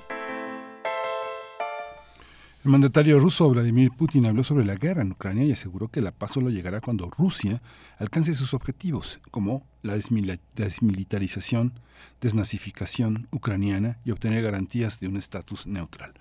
También el presidente ucraniano Volodymyr Zelensky espera que se realice la cumbre de paz global con la que busca promover un plan de paz basado en la retirada de las tropas rusas de Ucrania y el reconocimiento de sus fronteras postsoviéticas de 1991. Al respecto, el mandatario argentino Javier Milei acordó ser anfitrión de la cumbre que busca reunir a líderes latinoamericanos a principios del próximo año, mientras Zelensky busca ganarse el apoyo del llamado Sur Global en la guerra con Rusia. El presidente ucraniano viajó hacia Estados Unidos para pedir apoyo económico debido a que la solicitud de asistencia militar del presidente Joe Biden está estancada en el Congreso. Vamos a conversar sobre estos eh, recientes movimientos, acontecimientos en torno a la guerra en Ucrania y la propuesta de una cumbre de la paz en Latinoamérica promovida por Argentina y Ucrania. Y está con nosotros Luis Guacuja, responsable del programa de estudios sobre la Unión Europea del posgrado en la UNAM. Estimado Luis Guacuja, buenos días, gracias por estar aquí. ¿Qué tal, Miguel Ángel? Un gusto saludarte a ti y al auditorio. Muchas gracias, Luis. ¿Cómo, cómo observas esta, este movimiento, este avance de, de, de mi ley con esta iniciativa? Bueno, eh, realmente ha sido una semana y unos días muy, muy intensa en información con relación a Ucrania eh, y que nos deja claro, por un lado, que estamos ante una guerra proxy, una guerra, digamos, donde el terreno es, Ucrania, pero que va mucho, mucho más allá. Eh, la presencia de, Zelensky en la toma de posesión de, Javier Milei, el personaje argentino tan tan polémico, eh, parece quizá extraño a, primera vista, pero pues bueno, hay que recordar que ambos mandatarios son eh, producto de alguna manera de la televisión, ¿no? Zelensky, un comediante eh, que hacía series de, televisión, eh, Milei, personaje que aparecía en televisión haciendo análisis económico, un histrión con perturbaciones muy, muy visibles, y para ambos ¿no? resulta algo digamos positivo en, en, en, términos en términos mediáticos eh, lo cierto es que hay más allá del propio conflicto en Ucrania pues han sido unas semanas meses complicados donde la credibilidad de Occidente ha ido en plena picada por la posición de, de de Estados Unidos y de países europeos con relación al tema de Gaza. ¿no? Esto ha mermado muchísimo la credibilidad de Occidente y la, la ha mermado también eh, respecto de, América Latina. Y esto tiene un efecto eh, no solo en términos eh, económicos, sino también en términos de percepción que no favorecen a Ucrania. También en esta en esta semana bueno, pues Zelensky, después de haber estado en, en, en, Argentina, fue a Washington a ver si lograba convencer al Congreso estadounidense para una dotación de ayuda, pero no hubo acuerdo en Washington, ¿no? Se quedó Zelensky eh, pues con, con este tema sin, sin, poder obtener la ayuda que deseaba, el Congreso estadounidense eh, dijo que no y, y cerró sus puertas del Congreso hasta el siguiente año. Y en la Unión Europea, bueno, lo que sucedió también la semana pasada fue que en la cumbre europea los jefes de Estado y de Gobierno eh, finalmente dieron su anuencia, entre comillas, para la adhesión de Ucrania a la Unión Europea, un proceso que será largo, complicado y, y quizá eterno, como en el caso de, de Turquía. Hoy por hoy Ucrania no cumple ninguno de los requisitos que establece la propia Unión Europea para su ingreso. Pero es una suerte de palmada en la espalda, porque al mismo tiempo Hungría, que también estuvo en la toma de posesión de, de Milei, el, el, presidente Orban eh, vetó los fondos, esta, esta propuesta de fondos de más ayuda a Ucrania por parte de la Unión Europea, y entonces eh, el asunto otra vez se trasladó hasta 2024, estamos a escasas 10 semanas de que se cumplan dos años de la invasión rusa a Ucrania y el panorama para, para Ucrania es muy complicado por lo que se ve. ¿no? La Unión Europea dice que espera resolver esto el próximo año, pero bueno, también está la llegada del nuevo primer ministro de extrema derecha a Países Bajos, el panorama se complica, el ascenso de la extrema derecha en Europa eh, es algo que le complica también aún más la situación a, eh, a, Zelensky. Y entonces esta, esta cumbre que se, que se plantea, bueno, pues sí, ¿no? hay algunos países en general, la mayoría de países de América Latina y el Caribe han apoyado a Ucrania en este defensa de la de la integridad territorial, han condenado la invasión rusa, pero no ha ido más allá, no ha ido más allá de lo que Ucrania espera, un apoyo mucho más explícito, más mediático, y esto no ha sucedido, esto no ha sucedido, los eh, principales líderes de la región eh, pues ven con distancia este, este tema eh, de la invasión rusa a Ucrania, y el panorama no es sencillo para, para Zelensky en esta digamos, aventura de, de, obtener apoyos, ha tenido muy escasos apoyos, por ejemplo, cuando ha pretendido hablar en algunos congresos de, la región, como en el caso de México, que no ha conseguido hacerlo en el Pleno, eh, o en otros países que se les ha negado, y quizá algunas excepciones, como el caso de Chile, Uruguay, Paraguay, Ecuador, y ahora con la llegada de Milei Argentina, pues este, este guiño eh, mediático que hace Milei, eh, que bueno, habrá que esperar si tiene eh, esta capacidad de convocatoria para una cumbre de paz sobre, sobre Ucrania. Sí, esta cierre de filas, no sé, pienso en Lula, pienso en López Obrador, eh, los algunos presidentes latinoamericanos, a excepción de Guatemala y de Costa Rica, que se han pronunciado en la condena a Rusia, eh, ¿cómo, cómo, cómo se observa esta, este, este aspecto y también en relación a lo que apareció poco después, que fue el tema de Gaza. Eh, Latinoamérica cierra filas en alguna manera eh, en el sentido de la izquierda o de derechos humanos, o cómo lo, cómo lo, cómo lo observas, Luis. Sí, a ver, el, em, si algo reconoce a América Latina, ¿no? lo mostró un, estudio del Latino Barómetro eh, con la revista Nueva Sociedad ah, el, año pasado, el tema de la percepción de América Latina con respecto a Europa.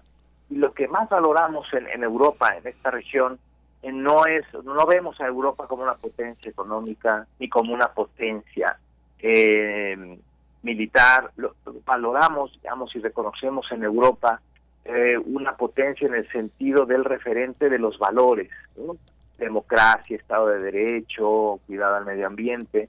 Y eh, pues tristemente esta percepción bueno pues eh, ahora choca con una realidad fuerte la pérdida de liderazgo en, en Europa eh, y esta división tan, tan, clara y tan lamentable de, Europa con respecto al tema de Gaza los vemos en las soluciones que se han votado en el seno de Naciones Unidas algunos países apoyando la, paz humanitaria en Gaza otros países europeos absteniéndose, otros votando en contra de plano, eh, que, bueno, en la percepción mundial, esto, eh, pues es muy triste, es una, eh, digamos, eh, la factura que, que, que, pagará Europa por esta posición, pues quizá no la dimensionamos ahora, pero, pero la, la capacidad de influencia de Europa en el mundo se está viendo muy lastimada esto, ¿no? Y e indirectamente pues afecta el tema el tema Ucrania sin duda, un tema que, eh, por ejemplo, en la última cumbre Unión Europea, América Latina y el Caribe, Unión Europea CELAC en, en, a mediados de año en Bruselas, bueno, pues el, el, el en, la declaración final hubo una mención sí al tema de Ucrania, no hubo mención a Rusia, por ejemplo, o sea, fue una redacción muy complicada porque estuvo el tema de Ucrania a punto de descarrilar la cumbre Unión Europea-América Latina después de ocho años que no se había eh, celebrado y bueno, se logró el consenso en un pequeño párrafo muy cuidado, haciendo mención a la preocupación por la guerra contra Ucrania, sin mencionar expresamente a Rusia, sí hablando de los esfuerzos diplomáticos, del respeto al derecho internacional y a la Carta de las Naciones Unidas, eh, donde hubo pues un consenso de, América Latina y el Caribe en este en este tema, ¿no? Y no es eh, no es un franco apoyo abierto incondicional como sí lo vemos en Europa. Para Europa es un tema existencial, dice en ellos mismos, pero pues el agotamiento por el paso del tiempo eh, se ve en Europa se ve en Estados Unidos también, ¿no? Estados Unidos ya no, no le gustan las guerras largas, ¿no? Ni Vietnam, ni Afganistán, ¿no? El fracaso que han significado. Y, eh, y ver en Ucrania un, conflicto que se puede extender mucho tiempo, pues llama ya a, em, eh, a tomar otra postura en medio de las críticas que hay también esta semana, incluso se votó por ahí ya iniciar un proceso de la institución contra Joe Biden y las acusaciones por la defensa de su hijo con sus negocios en China y en Ucrania. ¿no? la situación no es muy favorable porque eh, la situación misma de Europa frente a sus ciudadanos o del presidente estadounidense frente, eh, estadounidense frente a sus ciudadanos pues no es la mejor. ¿no? Y esto indirectamente, repito, también le afecta a Ucrania. Será un invierno muy frío eh, para, para Ucrania en este sentido. De alguna manera, pues, está claro que los recursos de la propia Ucrania, temas de, la invasión rusa, no le serán suficientes y, veremos cómo se desarrollan estas, estas siguientes semanas, pero el panorama no es muy halagüeño y por eso ha recurrido Ucrania a temas muy mediáticos, ¿no? Cómo esto captar, digamos, algunos académicos de la región de América Latina, llevárselos a, a Ucrania para que regresen y hablen de lo que está sucediendo allá, o sea, un tema muy mediático, pero eh, que en el terreno el, panorama está siendo muy complicado eh, y casi, insisto, a casi dos años de, que estallara el conflicto.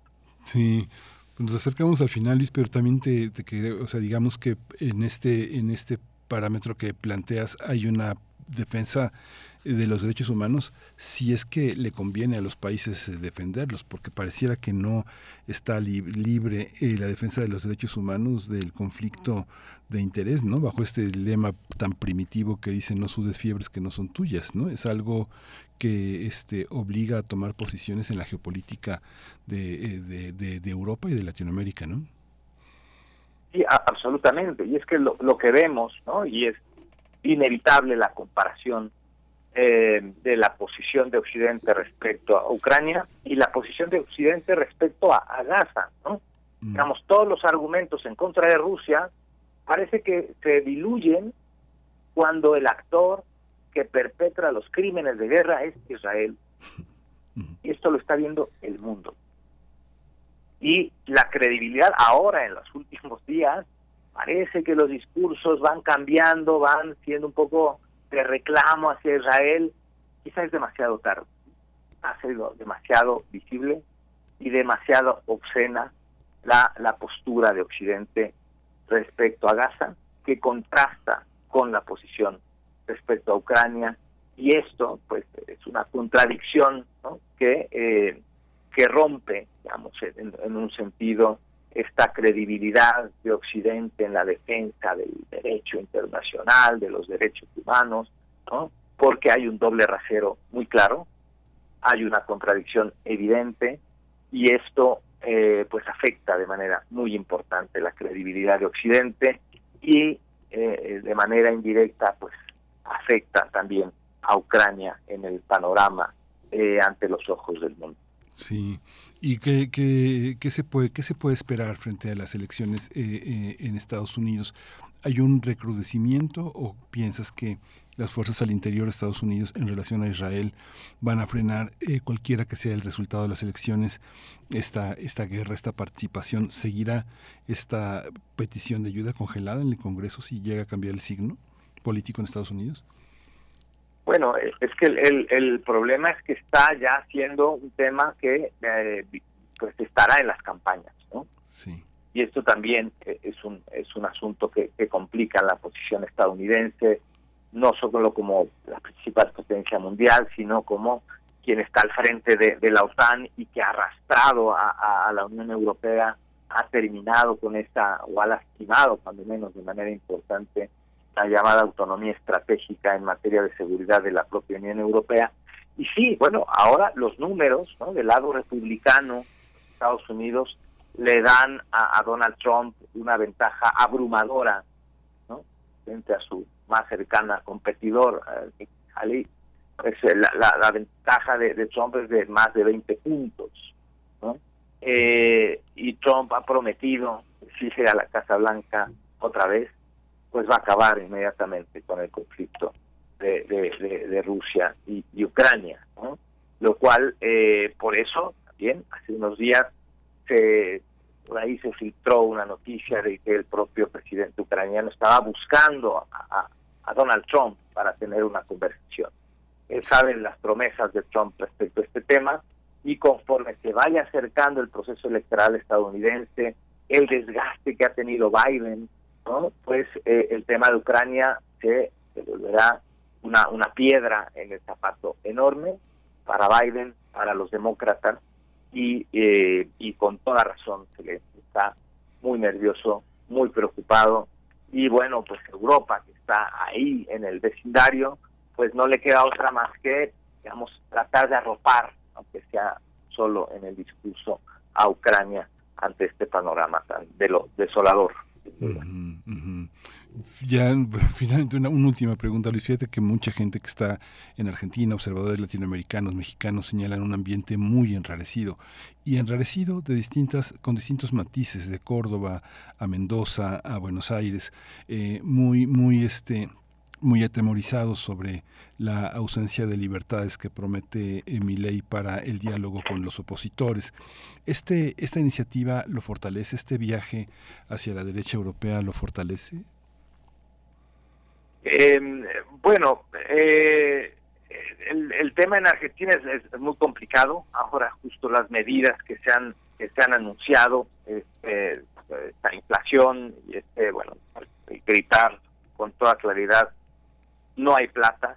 Ahora vimos a, a Milei también con una casaca tipo militar, eh, yendo a esta zona tan lastimada por, eh, por el temporal eh, en Argentina, diciéndole a la gente pues que haga lo que pueda con lo que tiene. ¿no?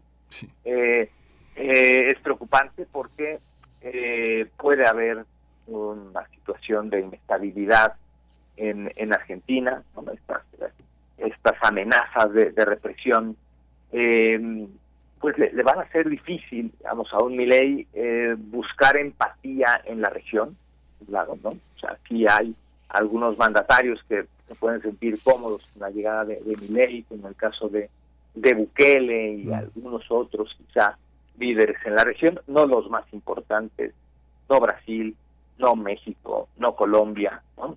eh, eh, y, y, esto para, para Argentina es un tema complicado, pensar que Argentina será, liderará, entre comillas también, una cumbre de paz sobre Ucrania, pues eh, digamos, no es el actor más quizá más atractivo para ser el, el, anfitrión de, un evento de esta de esta naturaleza y, y la cosa se le va a complicar ¿no? porque Europa eh, tiene muchos problemas dentro se van a acentuar el próximo año, vienen las elecciones europeas en junio, el ascenso de la extrema derecha, eh, se, espera que la presencia de la extrema derecha en el Parlamento Europeo sea mucho mayor, bueno, no solo está la presencia de, Hungría, ¿no? o de ahora de Países Bajos, será, pero también la, la de Francia, o sea, en Alemania eh, la extrema derecha ahora es la segunda fuerza, en, en, España pues estuvo a punto la extrema derecha de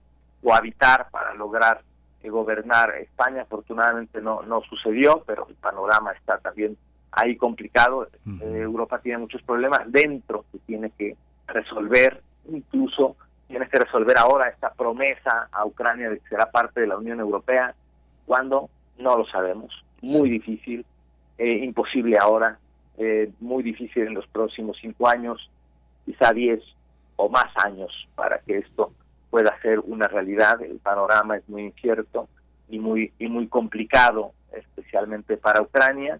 y el contexto internacional pues lo que ha venido es a, todavía empañar más la posibilidad de una eh, de una solución digamos estamos en un escenario absolutamente distinto del que pensamos hace hace un año eh, Zelensky lo sabe y, y lo que pasará en Estados Unidos también que se enfrenta a procesos a un proceso electoral bastante complejo pues eh, pues eso también eh, hace que el panorama sea sea más complejo más complicado y más incierto Sí, pues muchísimas gracias Luis Guacuja por toda esta contribución a lo largo de 2023. Siempre tus comentarios, tu análisis siempre nos ilumina, ilumina yo creo una zona muy importante de nuestros radioescuchas. Muchas gracias por todo. Nos escuchamos el próximo año, querido Luis. Claro que sí, muchas felicidades, muchas gracias a ustedes por la confianza, un gusto Gracias, gracias Luis. Luis Guacuja, eh, responsable del programa de, eh, de la Unión Europea para el posgrado de la UNAM. Muchas gracias. Vamos a ir con música. Vamos a escuchar en la curaduría de Bruno Bartra Misaba de Arrival de Bantu Spaceship.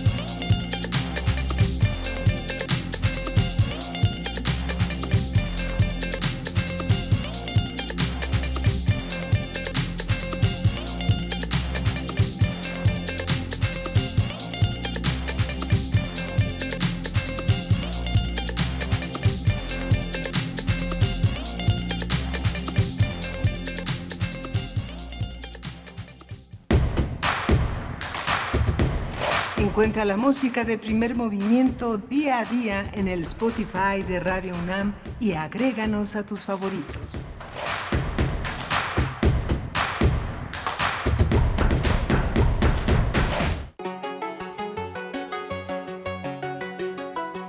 Hay más de una cara en todos los libros y más de una anécdota en sus procesos.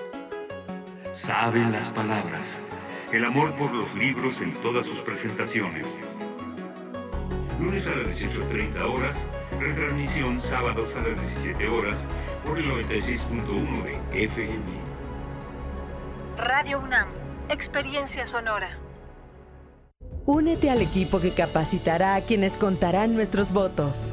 Este es un llamado de México y nuestra democracia. Yo como supervisor electoral y yo como capacitador asistente electoral haremos posible la instalación y el funcionamiento de las casillas en todo el país. Te invitamos a ser parte de este valioso equipo. Inscríbete, tienes hasta el 8 de enero. Por México, todas y todos participamos. En, estas elecciones, con mi INE, participo. INE. Si tienes familiares o amistades chilangas que viven fuera del país, no las dejes fuera de participar en las elecciones del próximo año. En el 2024, aunque estén lejos, podrán votar en la elección de la jefatura de gobierno y la diputación migrante. Solo deben inscribirse en la lista nominal de residentes en el extranjero para obtener su credencial para votar. Todo es por internet, sin filas y gratis entrando a www.votoextranjero.ine.mx. Las elecciones son nuestras y de quienes viven fuera. Delate, Instituto Electoral Ciudad de México.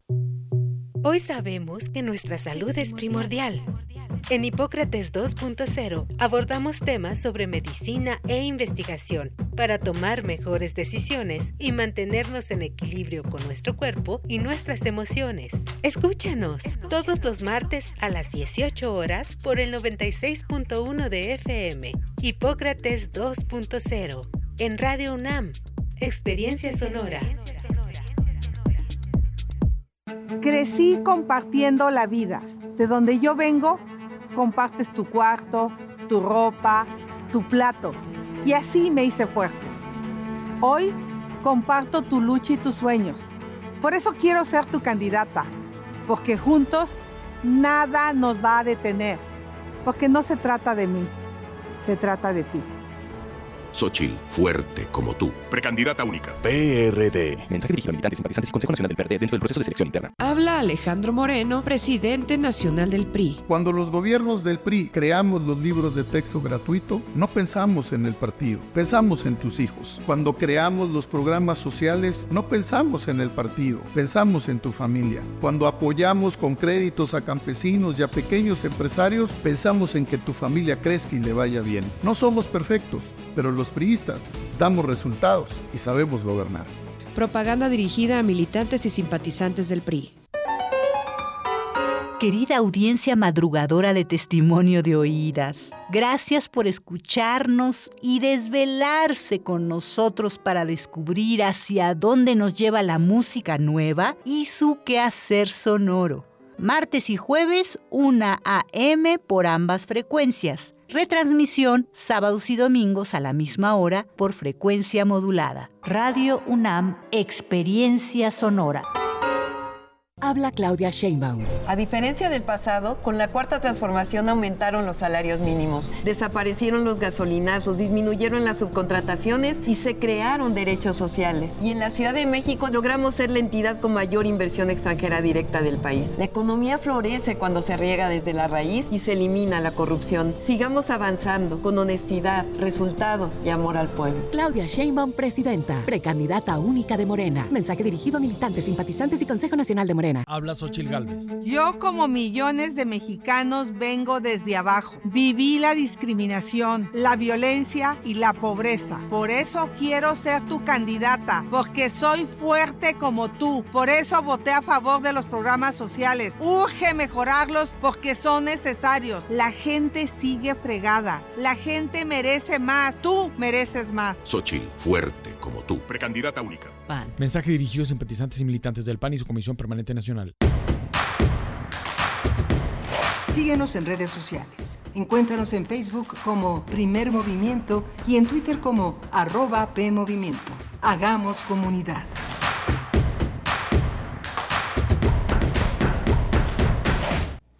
Ya son las 9 de la mañana con 5 minutos en este lunes 18 de diciembre. Estamos aquí, todo un equipo en primer movimiento, haciendo posible esta semana de asueto que vamos, va a ir en vivo. Toda la semana vamos a estar en vivo, pero las siguientes dos semanas están, están grabadas hasta el 8 de enero que esperamos eh, regresar con toda la con toda la carga y toda la energía. Sin embargo, seguimos, seguimos con ustedes. Esto es una universidad de 24 horas. Ustedes también allá afuera. Gracias por su escucha, por estar pendientes de todo lo que sucede en nuestra universidad. Eh, estamos, eh, esta mañana está, como siempre, Rodrigo Aguilar al frente de la producción ejecutiva. Hoy está eh, nuestro músico Andrés Ramírez, guitarrista, un hombre, un hombre de música al frente del control técnico. Mi compañera Bernice Camacho está un poco afectada de, de, su garganta, pero se reincorpora, se reincorpora pronto. lo más recomendable es descansar un poco, porque bueno, pues con ese, con ese instrumento trabajamos todos los días. Muchas gracias por su escucha. Tuvimos una, una mesa muy, una, una discusión muy interesante con Luis Guacuja del programa de estudios de la Unión Europea en nuestra universidad, el programa de posgrado, sobre el tema de Zelensky y Milei, que se reunirán en una cumbre de paz que se celebrará en Buenos Aires, mientras él viaja hacia, hacia la derecha y en un creciente autoritarismo hacia la población argentina unos que lo eligieron y otros no, pero que todos van a estar cobijados o este, descobijados frente a, esa, ese mandato. También tuvimos la, la, participación, vale la pena que lo escuchen en nuestro, en nuestro podcast la participación del doctor José María Ramos, siempre él es doctor en ciencias políticas y sociología, es parte del equipo, el gran equipo de investigadores del Colegio de la Frontera Norte para tratar el tema de los enfrentamientos entre la delincuencia organizada y, la, y, la, y los pobladores, la gente que se ha renegado a pagar el derecho de piso y que son víctimas también de la extorsión,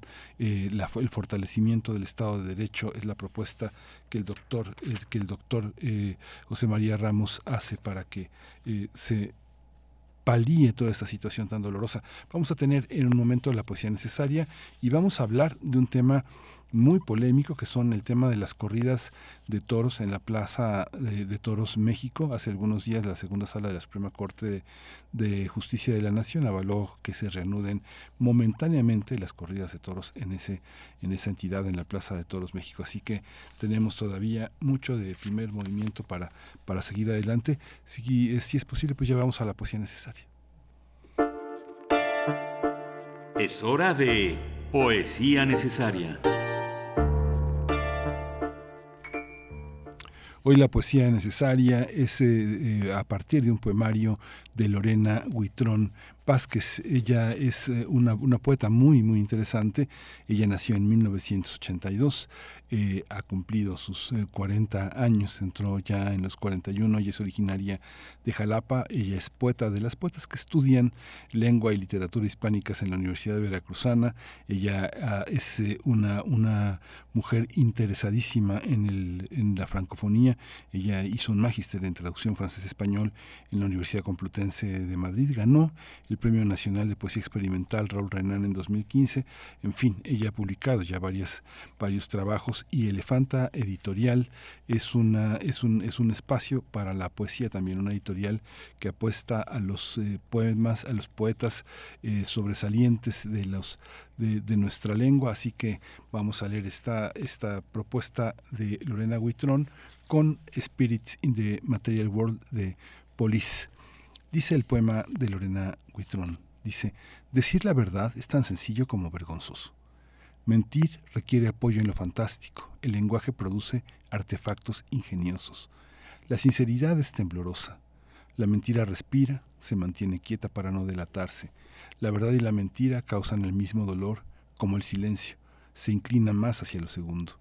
Las promesas son ficciones, futuro promisorio con fisuras fáciles de arreglar, una montaña cuyo camino para llegar a ella está lleno de árboles colosos y flores, sin ningún animal desafiante. La amargura se siente atenuada y segura en ese camino.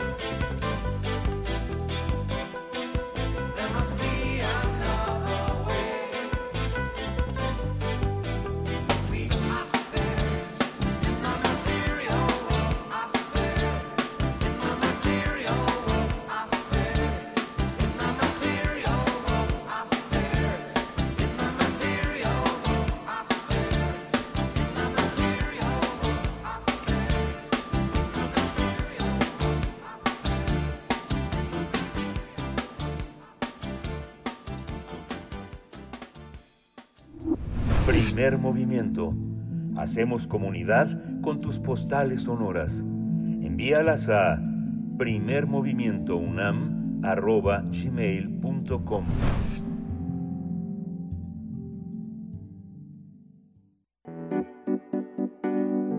La mesa del día. Hace algunos eh, días la segunda sala de la Suprema Corte de Justicia de la Nación eh, avaló la reanudación momentánea de las corridas de toros en la Plaza de Toros México. México. Los integrantes de la segunda sala aprobaron el proyecto presentado por la ministra Yasmín Esquivel Moza para revocar la suspensión definitiva que impedía la realización de la llamada fiesta taurina en ese recinto aquí en la Ciudad de México. Los expertos han aclarado que la resolución no implica una decisión de fondo sobre el planteamiento de la Asociación Justicia Justa que busca mediante un amparo que se declare que las corridas de toros son maltrato animal y por ello deben ser prohibidas. Hay que recordar que hace año y medio el juez primero de distrito en materia administrativa de la Ciudad de México, Jonathan Bass, otorgó una suspensión a esa asociación, pero todavía tiene pendiente resolver el amparo. Una vez que la Suprema Corte notifique su sentencia, tendrá que enviar el expediente al juez de amparo para que se concluya el juicio y decida a favor o en contra de la Asociación Justicia Justa. Pues vamos a analizar, vamos a analizar eh, este, este tema que permite las corridas de todos en la Ciudad de México y este día está José María Férez Gil. José María Férez Gil, el asesor jurídico de Animal Héroes, una asociación civil que se que está involucrada en toda esta discusión. Eh, buenos días, eh, José María. Eh, bienvenido a Primer Movimiento. Buenos días. Hola, ¿qué tal? Buenos días. Gracias por la invitación. Muchas gracias. Pues se revivió la cuestión después de 10 años de, este, esta, de, esta, de esta prohibición. Ahora tenemos eh, la posibilidad de que continúen las corridas de toros en la Plaza México. ¿Quieres recordarnos un poco cómo, en, qué, en qué ha consistido todo este proceso? Porque se suspendieron, pero para ustedes, para los animalistas, para los defensores de, eh, de la vida animal, este, esto no para, esto, esto continúa. ¿Cómo ha sido este proceso? Bueno, eh, nosotros estamos convencidos que los eventos taurinos, así como otras actividades donde se maltratan animales, no tienen futuro en una sociedad que rechaza la violencia como la nuestra.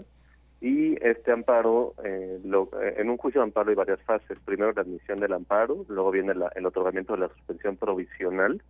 Esa suspensión provisional también la otorgó el juez y fue confirmada por un tribunal colegiado, que los tribunales colegiados son quienes revisan las actuaciones de los juzgados de distrito Después otorgó la suspensión definitiva y los taurinos tuvieron un recurso de revisión, el cual sería resuelto por el mismo tribunal colegiado que había confirmado la suspensión provisional y decidieron que la ministra Yasmin, que es una reconocida taurina, eh, y eso lo sabemos por todas las resoluciones que ha dictado durante el tiempo que ha sido ministra, eh, logra, eh, revocara la suspensión únicamente por un tema formal, únicamente porque no se han cumplido ciertos requisitos para su otorgamiento, pero como bien mencionaron, no es un tema de fondo y estamos convencidos que la sentencia del juez de distrito va a declarar que los eventos taurinos son, ah, son contrarios a la Constitución de la Ciudad de México, porque la Constitución de la Ciudad de México en su artículo 13 señala que todos los habitantes y las autoridades de la Ciudad de México debemos cuidar de los animales.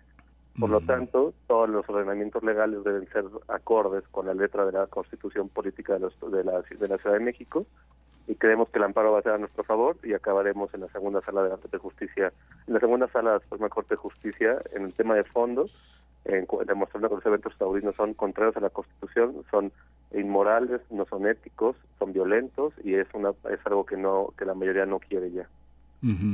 Está ya en la línea Arturo Berlanga, director de Animal Naturalis. En México es abogado, activista por los derechos de los animales y del medio ambiente. Arturo Berlanga, bienvenido, buenos días. Miguel Ángel, buenos días, muchísimas gracias. Un saludo a mi, mi, querido compañero José María y a todas las personas que nos están escuchando. Sí, ¿alcanzaste a escuchar la, la, argumentación de José María? ¿Pudiste escuchar? Sí. ¿Cómo, lo, cómo, cómo observas este, la situación, Arturo? Pues bueno, creo, creo que José María lo dijo eh, perfectamente bien. Eh, estos espectáculos son contrarios ¿no? a la Constitución de la Ciudad de México. Eh, y también a ver, también son contrarios a ciertas fracciones de la ley de protección a los animales. Las corridas de toros solamente están exceptuadas en la ley de protección a los animales de la Ciudad de México en tres supuestos solamente. Eh, sin embargo, como actos de maltrato y crueldad animal, no están eh, exentas, no están exceptuadas en otros supuestos que da la propia ley de protección que remiten precisamente a normativa federal, a la, a la norma oficial mexicana 033 sobre el procedimiento eh, de sacrificio de animales silvestres y, domésticos, que en este caso no exceptúa a los toros de lidia. Entonces, eh, pues, aunando no solamente lo decimos eh, José María o lo decimos este, nosotros, o sea, en el medio animalista, eh, la propia Federación Mexicana de Colegios y Asociaciones de Médicos Veterinarios o Tecnistas ya lo ha dicho, que las corridas de toros no están eh, cumpliendo con la normativa que dicta también la norma oficial mexicana, ¿no? En cuanto al, sacrificio. Entonces, esa es una violación. Y dos, la ley, propia ley federal de sanidad animal, eh, que, que vamos, es una ley que está eh, vinculada hacia los temas sanitarios, pero en su capítulo de bienestar animal incluye a cualquier otro tipo de especie, pues es muy clara, solamente señala los cuatro supuestos en que se puede sacrificar un animal y evidentemente ninguno de ellos es por una por diversión, entretenimiento ni nada. Entonces, eh, como lo dijo José María, las corridas de toros, si nosotros lo sostenemos, las corridas de toros, el espectáculo es contrario al, ordenamiento jurídico. Esta, digamos que hay una todo, toda una polémica porque este eh, discutimos en términos de la Constitución de la Ciudad de México, pero en otros estados del país esta consideración es, es semejante o por ejemplo no sé pienso en un estado donde han estado las grandes ganaderías como Tlaxcala este cómo cómo está contemplada o lugares del Bajío como no sé como Guanajuato o donde se lidian todo, todo se lidiaban todos todo el tiempo que era Zacatecas o Durango o San Luis. Cómo cómo se observa esa, ese pensamiento jurídico en relación a, la soberanía de los estados cómo tener una visión que no, que no sea tan polémica, digamos, que podamos estar de acuerdo todos los mexicanos en, la idea del maltrato, por ejemplo. Yo creo que es uno de los países en el mundo que, mayor compasión tiene por los animales, con todo y que el maltrato vive entre nosotros, pero en escala latinoamericana, este, México es uno de los países de, de, vanguardia en ese sentido. ¿Cómo entenderlo, este, José María? Bueno, a mí me parece que hay una hay un consenso, hay un gran consenso entre los mexicanos en cuanto al rechazo a las actividades que implican maltrato hacia los animales no humanos, y eso lo demuestran todas las encuestas y sondeos que se hacen sobre el tema. Claramente la gran mayoría estamos en contra de los eventos taurinos y eh, hemos ido dejando en el pasado otras prácticas que antes eran muy tradicionales, muy culturales y muy apoyadas por la gente. Por ejemplo, antes las, las peleas de perros eran permitidas, antes había eventos taurinos en cinco estados donde ya están prohibidas ahora, que son Guerrero, Sonora, Coahuila, Quintana Roo y, Sinaloa. En esos cinco estados se prohibieron, los taurinos prohibieron amparos y ninguno les fue otorgado. Entonces es un tema de evolución social en donde vamos dejando en el pasado prácticas que antes eran normales. Es una es una revolución propiamente el tema de los derechos de los animales como fue obtener el derecho a voto para las mujeres, el que las personas homosexuales se puedan casar, eh, el prohibir los animales en los circos, o sea, son pasos lentos que se tienen que ir dando y el tema aquí es que la, los políticos tienen que ir en concordancia o, de la mano con lo que la sociedad va pidiendo y, no solo con lo que la sociedad pide, sino con lo que la ciencia ha demostrado. Y ya la ciencia ha demostrado a través de estudios de la Procuraduría Ambiental y de Ordenamiento Territorial y de la misma UNAM que los toros son animales herbívoros pacíficos, son mamíferos superiores y tienen un sistema nervioso muy desarrollado como el nuestro. Y por lo tanto no es ético, no es moral que por la excusa de, de, diversión o de regocijo artístico algunas personas sigan permitiendo, sigan impulsando estas actividades.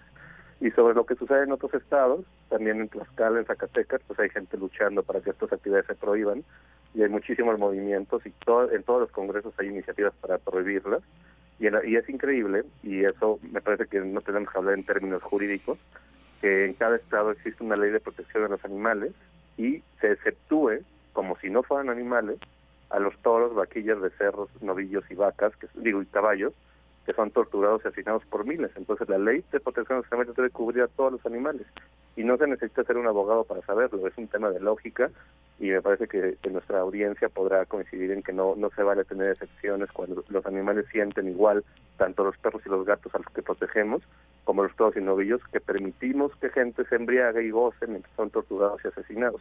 Es un tema de evolución social y eventualmente lo vamos a conseguir.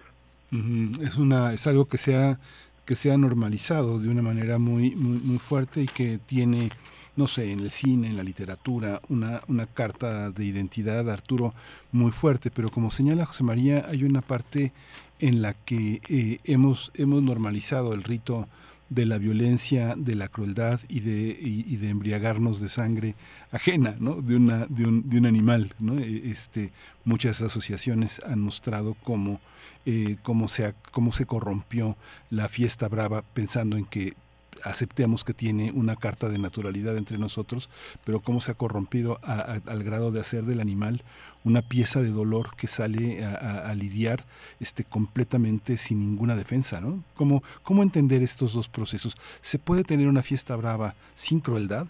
O la característica de lo que la enaltece es una, es una, una, serie de características que solo reivindican la violencia, el machismo, la virilidad como, este, como una fuerza eh, eh, de la naturaleza, la valentía como un instrumento masculino, el empleo de la fuerza como una necesidad frente a la naturaleza. ¿Cómo lo observas, Arturo? Bueno, Miguel Ángel, lo acabas de describir perfecto, lo acabas de describir muy bien. A ver, eh, no solamente que, que, maten al, al, toro, ¿no? Porque luego ese es el argumento un tanto eh, tramposo que pretenden los taurinos en, en cierto momento en decir, bueno, que no se haga la lidia, que no, que no se, se torture ahí al animal frente a todo el público, ¿no? Que sea en privado, ¿no? Al final de cuentas es, o sea, es matar al animal, ¿no? Eh, y como bien lo dices, eh, eh, a ver, no, no es solamente eh, incorrecto, no es, no es ético eh, el sacrificar a un animal, torturarlo para la diversión, el espectáculo o pretender justificarlo porque, son tradiciones, ¿no? Ya en pleno siglo XXI. Eh, tampoco usarlos, no, tampoco usarlos. Los animales tienen sus propios intereses al igual que nosotros, ¿no? Entonces, si nosotros, si los animales eh, preguntaran, o sea, pudieran hablar, y les preguntáramos si desean ser utilizados eh, para, para una, un sinfín de usos que les damos los humanos, pues seguramente dirían que no, que los dejemos en paz, como nosotros también lo diríamos, ¿no? Déjame en paz, no me utilices para algo que no quiero, ¿no? O sea, en ese sentido, solamente que no, no tienen esa, esa, esa, esa eh, habilidad que nosotros tenemos del lenguaje, construido para poder decirnos, ¿no? Este, esto, pero seguramente lo harían. Ahora, eh, como bien lo señalas, eh, desde hace, Miguel Ángel, prácticamente 12, 13 años, en México se inició un movimiento, hace 13 años, eh, muy importante de la sociedad civil, que fue un colectivo que se llamaba Sin Violencia, que juntó a diferentes organizaciones, activistas, y precisamente uno de los argumentos eh, de este colectivo era que pues si estamos sumergidos en un país con una violencia tremenda, ¿sí? Con sangre por todos lados, pues entonces no tiene mucha lógica que siga habiendo espectáculos de sangre, de violencia, ¿no? De muerte. Eh, y peor aún, que lo presencien menores de edad, ¿no? Esto es todavía más grave porque encontramos, eh, Miguel, y, algo que casi no se habla, pues lo que sucede en las escuelas taurinas. O sea, simplemente eh, hay que, hay que, hay que, hay que decirlo. Estas personas, los matadores, pues no, no matan al primer toro en su primer corrida, ¿verdad? Eh, para lograr hacerlo tienen que practicar, ¿no? Y tener una, entre comillas, pericia para matar, ¿no? Porque esa es su actividad, matar al final de cuentas, ahí la palabra matador. Entonces, eh, en las escuelas taurinas les enseñan a matar, hay que decirlo, y los admiten a niños desde los 8 hasta los 17 años. Entonces, eh, pues estamos hablando de que, pues a un niño de, de 12, 11, 13 años le están enseñando a matar a un ser vivo, ¿no? Y en esa manera de matar a otro ser vivo, pues no lo hacen a la primera, ¿verdad? No lo hacen eh, cumpliendo eh, con una primera estocada. Entonces, eh, nada más que no está visualizado y no se ve la cantidad de, tortura y sufrimiento que reciben esos becerrillos, porque no son toros, no, no, no empiezan a, a, practicar con toros de lidia, sino con vaquillas, becerros, y, y, la forma en que los matan. Entonces, es, es, es, es un tema que, que, que bueno, a ojos de cualquier persona, con un poco de una brújula, una brújula bien calibrada de, de, de cordura, de moralidad, de ética, pues se le va a hacer monstruoso todo esto, ¿no? Sí, y esta parte, José María, que bueno, tú, tú alegas que hay un, hay un tema de, de, evolución social, ¿no? Digamos que en el conjunto de las representaciones que hay desde la primera mitad del siglo XX con las corridas de toros y eh, los hombres fumando acompañados de modelos, los políticos del momento eh, eh, mostrando sus formas de descansar el domingo, es toda esta forma, toda esta forma que de alguna manera, después de una cantidad de movimientos, los maestros, los ferrocarrileros, el 68, este, sí nos han llevado a esto que, bueno, que tú llamas una, una, evolución, que consiste en pensar en los demás, ¿no? pensar que no estamos solos en el mundo y que nuestras representaciones pues, eh, son, son ejemplares para, para el grueso de la población. ¿Cómo entender esa, esa, esa parte? ¿Forma parte de la política, ahora que hablabas de la, de alguna manera exhibes que hay un, hay un conflicto de intereses en un ministro que está enfocado en la fiesta brava, que tiene esa, esa afiliación y que inevitablemente pareciera que modela sus juicios a partir de argumentos que el propio presidente dice leguleyos, ¿no? Cuando alguien utiliza este, los recursos de la ley para hablar de huecos que no se han llenado y apropiarse de esos huecos para generar argumentos a favor de algo que no tiene nombre, ¿no? Bueno, ah, ah, considero que ya socialmente es incluso mal visto cuando alguien acude a eventos taurinos. eh, como bien mencionas, hace 30 años, 20 años, eh, ir a eventos taurinos era bien visto y la gente platicaba de ello y era algo que daba estatus y era un tema socialité. Actualmente pues, ya los políticos no acuden, ya no ya no está frecuente ver a los presidentes municipales, a diputados, senadores o, gobernadores en plazas de toros, ya no es común ver artistas ahí, como que es parte de la evolución social y de las nuevas generaciones, ¿no? Entonces poco a poco se va viendo peor ir a estos eventos taurinos a mí me da mucho gusto, porque por supuesto que no está bien presumir de cómo disfrutas tu domingo mientras están torturando y matando animales, ¿no? Que eso es lo que ocurre, por más que los taurinos digan que eso es lo que no van a ver acaba ocurriendo a fin de cuentas. El que es un tema artístico, tradicional lo que sea, pues no lo hace bueno y por lo tanto estamos convencidos que se debe prohibir. Ahora, el, el tema de que estén ocupando eh, recursos y lo único que significa es que están dándole un poco de oxígeno a los eventos taurinos porque saben que están condenados a prohibirse, como ha ocurrido eh, poco a poco en todos los países que aún permiten esta aberración. En todos los países donde se permite que son solo ocho, hay muchísimas iniciativas y hay muchísimos avances en la lucha antitaurina. En Colombia actualmente se está debatiendo ya en el, Congreso de Diputados una reforma aprobada por el Senado de aquel país para prohibir en todo el territorio los eventos taurinos. En México pues, hay cinco estados antitaurinos, en Portugal ha avanzado mucho, en Perú también, en Venezuela. Es decir, en un lugar que se convierte en antitaurino ya no vuelve a haber eventos taurinos. Mm. Y eso es parte de, de, lo que sucederá. Y la realidad es que lo único que permite que haya eventos taurinos es que hay algunos empresarios con muchísimo dinero que no les importa perderlo, con tal de mantener un gusto que son los eventos taurinos. Y un claro ejemplo es que antes eh, la familia Miguel Alemán, la familia Alemán, Alemán Magnani, que eran los dueños de Interjet, eran quienes mantenían esta actividad y ahora pues ellos ya no pueden por evidentes razones legales. Y ahora hay otros millonarios como los Bayeres o como el señor Pedro Aces, que es su líder sindical, que mantienen esto por un hobby. Pero es muy injusto que por un hobby se les siga permitiendo vivir a los eh, como de exclusiones en las leyes de protección animal contra estos pobres animales. Y como sociedad tenemos que activarnos y pedirle a los ministros que estamos convencidos que lo vamos a lograr a pesar de la de la de, la, de que la ministra Yarmín Esquivel no quiera vamos a lograr que se prohíban los eventos taurinos porque la primera sala de la Suprema Corte al analizar la prohibición de las peleas de gallos en Veracruz que tenían los mismos argumentos que tienen los taurinos que eran tradicionales culturales que dejaban dinero y empleos la primera sala votó los cinco, cinco ministros a favor de que era constitucional prohibir los eventos, las peleas de gallos, perdón, en Veracruz. por, y, y, dijo claramente que ninguna actividad que implique el sufrimiento innecesario de animales está protegida por la Constitución y por lo tanto la segunda sala no puede resolver de otra manera. Y el ministro Laínez Potisek, el ministro Luis María Aguilar y el ministro Pérez Dayán deberían de seguir siendo lo que son, que son abogados de vanguardia, y en el momento que se disputa el fondo, determinar que se deben de prohibir los eventos taurinos no solo en la Ciudad de México, sino, no, sino en todo el país. Qué interesante recorrido, José María. Muchas gracias por, por toda esta argumentación.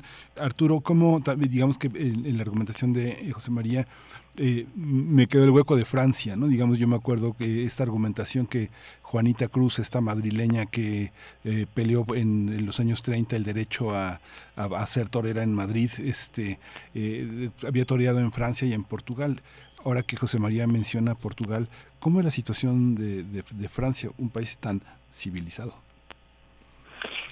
Sí, el caso de Francia es verdaderamente un, poco, un tanto esquizofrénico, ¿no? Eh, porque por un lado están prohibidas como tal en el norte de Francia. Eh, sin embargo, en el sur de Francia están permitidas con el argumento de, de tener una de tradiciones, ¿no? Y tienen esa protección. Eh, hace un par de años, hace, eh, me parece, ocho, nueve, el, el, Ministerio de Cultura francés declaró como patrimonio cultural las corridas de toros. Sin embargo, la Corte de Casación francesa eh, tumbó no esa resolución del, del Ministerio de Cultura francés eh, bajo sentencia y se le perdió ese, ese reconocimiento nacional.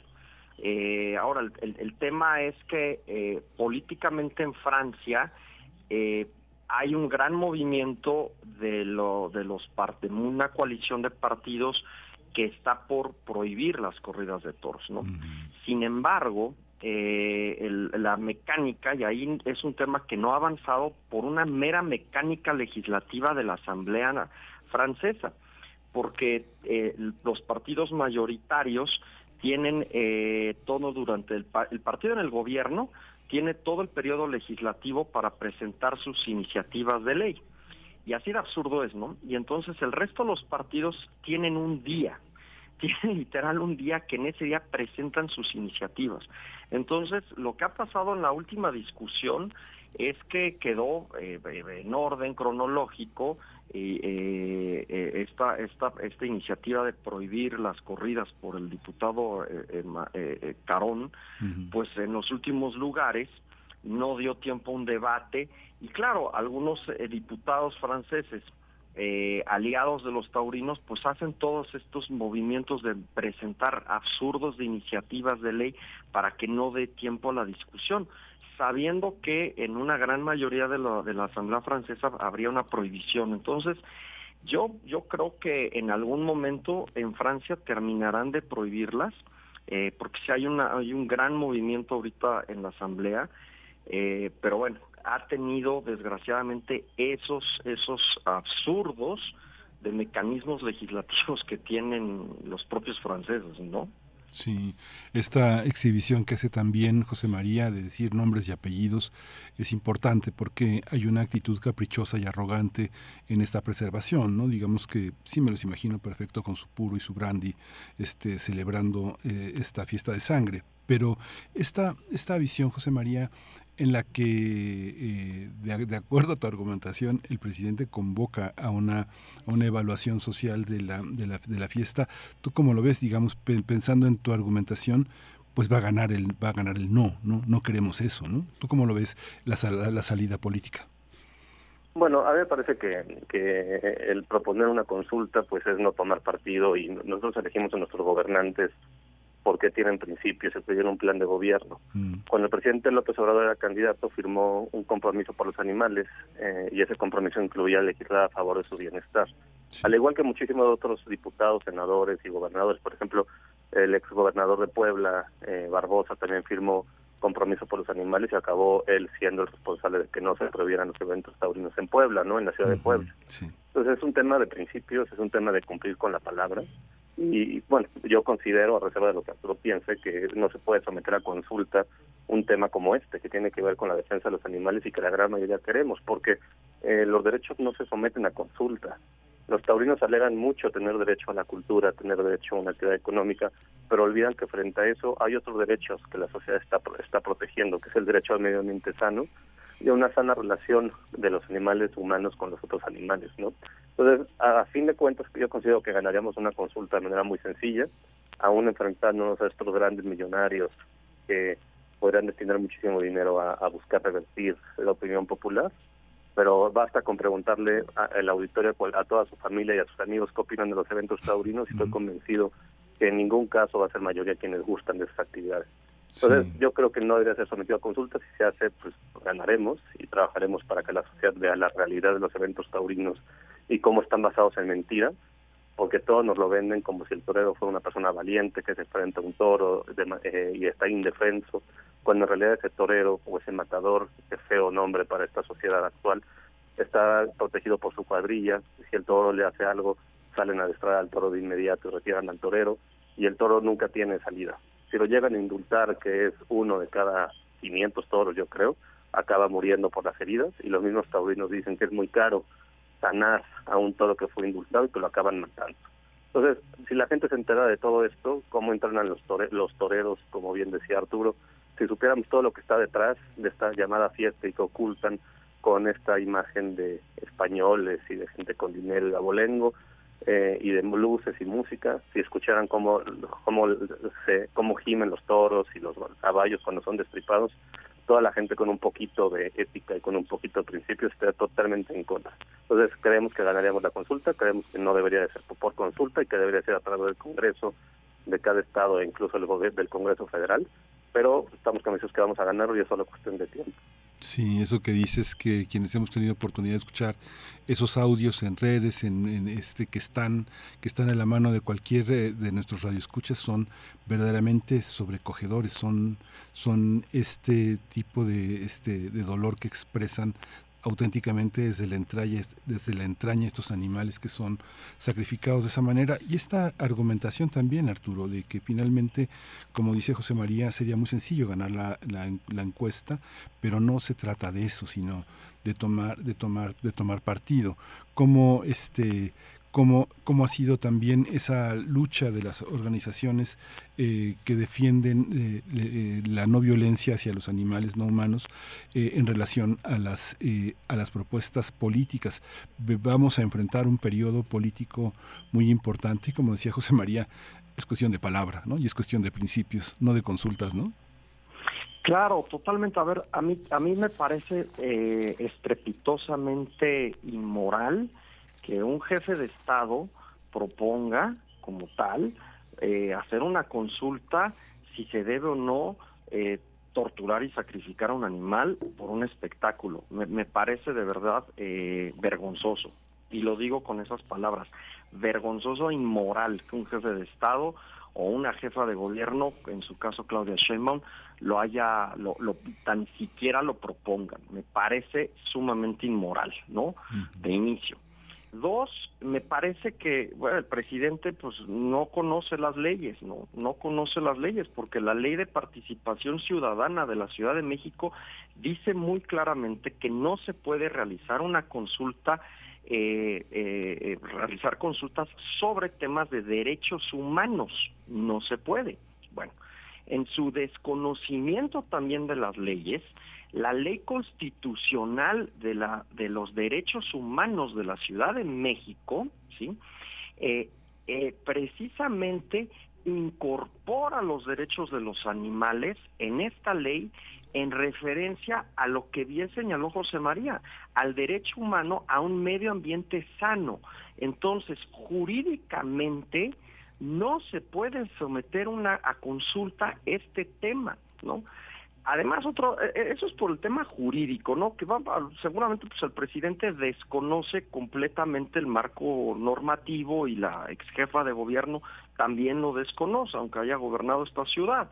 Y repito, proponerlo me parece que es una es inmoral, ¿no? Como por parte de un, de un, de un jefe de Estado. Pero además, Miguel Ángel, otra cosa, es un caer en una trampa. Como bien dice mi, eh, eh, eh, este, José María, la mayoría de la sociedad eh, está en contra. Pero hay que tener en cuenta dos cosas, Miguel Ángel. las únicas dos consultas que se han realizado en la Ciudad de México no han alcanzado el número de participación que requiere y exige la ley de participación ciudadana de la Ciudad de México, que es el 15% del listado nominal, para que el resultado pudiera ser vinculante. ¿Esto qué significa? Que cuando fue la consulta del juicio a los expresidentes y la consulta de si se quería que, que continuara o no el presidente, no se llegó al 15% del listado nominal. ¿Esto qué significa?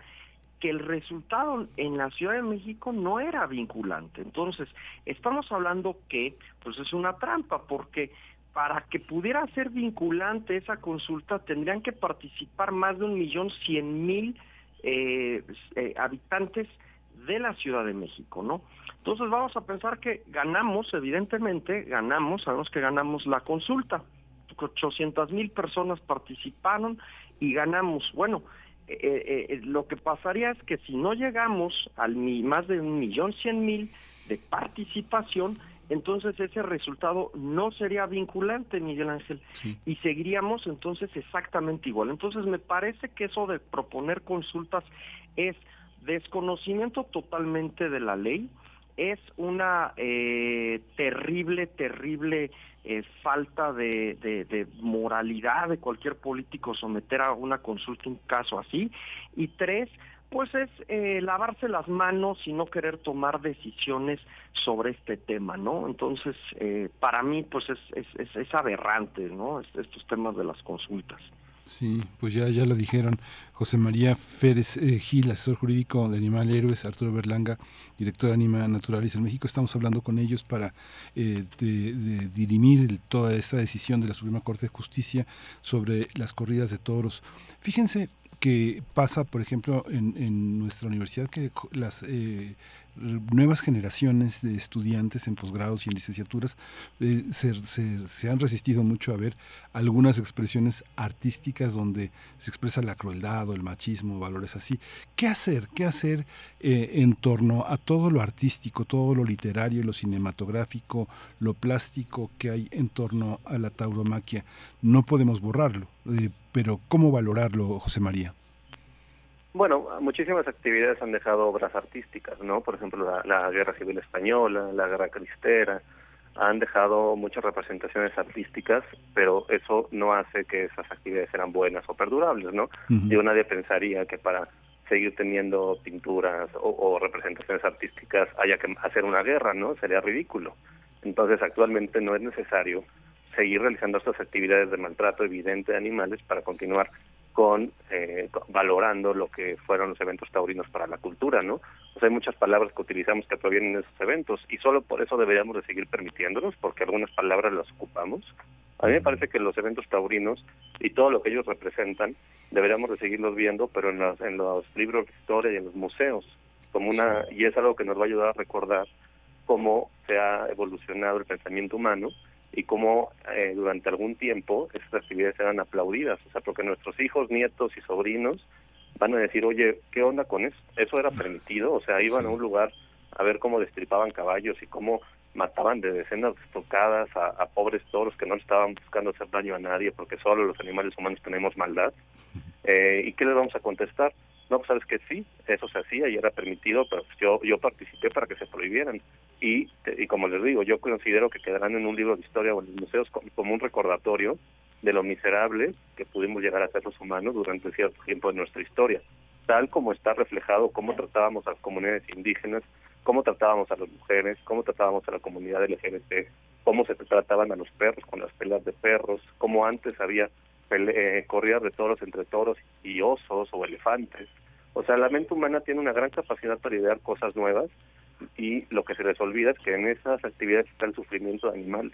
Entonces, eh, debemos de dejar en el pasado esas prácticas y las, las representaciones artísticas que dejaron, pues que sigan estando en los museos de historia donde deben de estar y no en actividades que se sigan realizando con el rechazo evidente de toda la población. Ambos, eh, Arturo este, y José María Fresquil, representan a dos, dos asociaciones que han tenido un enorme, una enorme penetración para todos los animales. En el caso de Anima Naturalis, Arturo, ¿cómo, cómo observas, digamos, eh, la, la cercanía con la ciudadanía para trabajar? Es algo más que proteger, es todo un contexto, es todo, una, todo, una, todo un conjunto de principios, ¿no? Es una, una manera de vivir, vivir con esa, con esa vocación de, de, paz y de ayuda, ¿no? Cuéntanos un poquito esta parte, ¿no? Sí, Miguel Ángel, pues mira, creo que es, es lo, he repetido en diferentes eh, foros, es un, creo que un tema eh, de la sociedad. Eh, si bien hay una conciencia hacia, y como, sea, y como mencionábamos hace, hace un momento, hay un amplio sector que rechaza las, las, las, las corridas de toros en, en, México, eh, pero al mismo tiempo desafortunadamente tenemos unos casos que se han incrementado, que nosotros lo hemos visto que se han incrementado en los últimos años de extrema crueldad y brutalidad, ¿no? Hacia los animales. Y lo que nos a nosotros como organización nos ha pues hemos eh, se, ha prendido el foco rojo y nos tiene muy preocupados es que hemos visto que en los últimos eh, dos años para acá eh, llevamos registrados más de 300 casos de maltrato y crueldad extrema animales cometidos por menores de edad.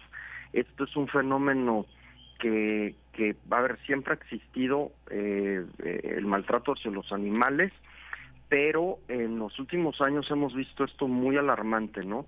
Y, seguramente, pues bueno, tú, tú, tú, has sido testigo, pues ha salido en los medios, ¿no? Como el caso de esta chica de, de Puebla, o la de Aguascalientes o, muchísimos otros más, ¿no? Los casos que de menores de edad que luego jugando a que son sicarios de, algún cártel, eh, como el caso que fue en Chihuahua, eh, decapitaron un perro y terminaron matando un niño, o los casos de San Luis que jugaban a que eran zetas y decapitaban perros y se los dejaron en las cabezas a la, a la vecina.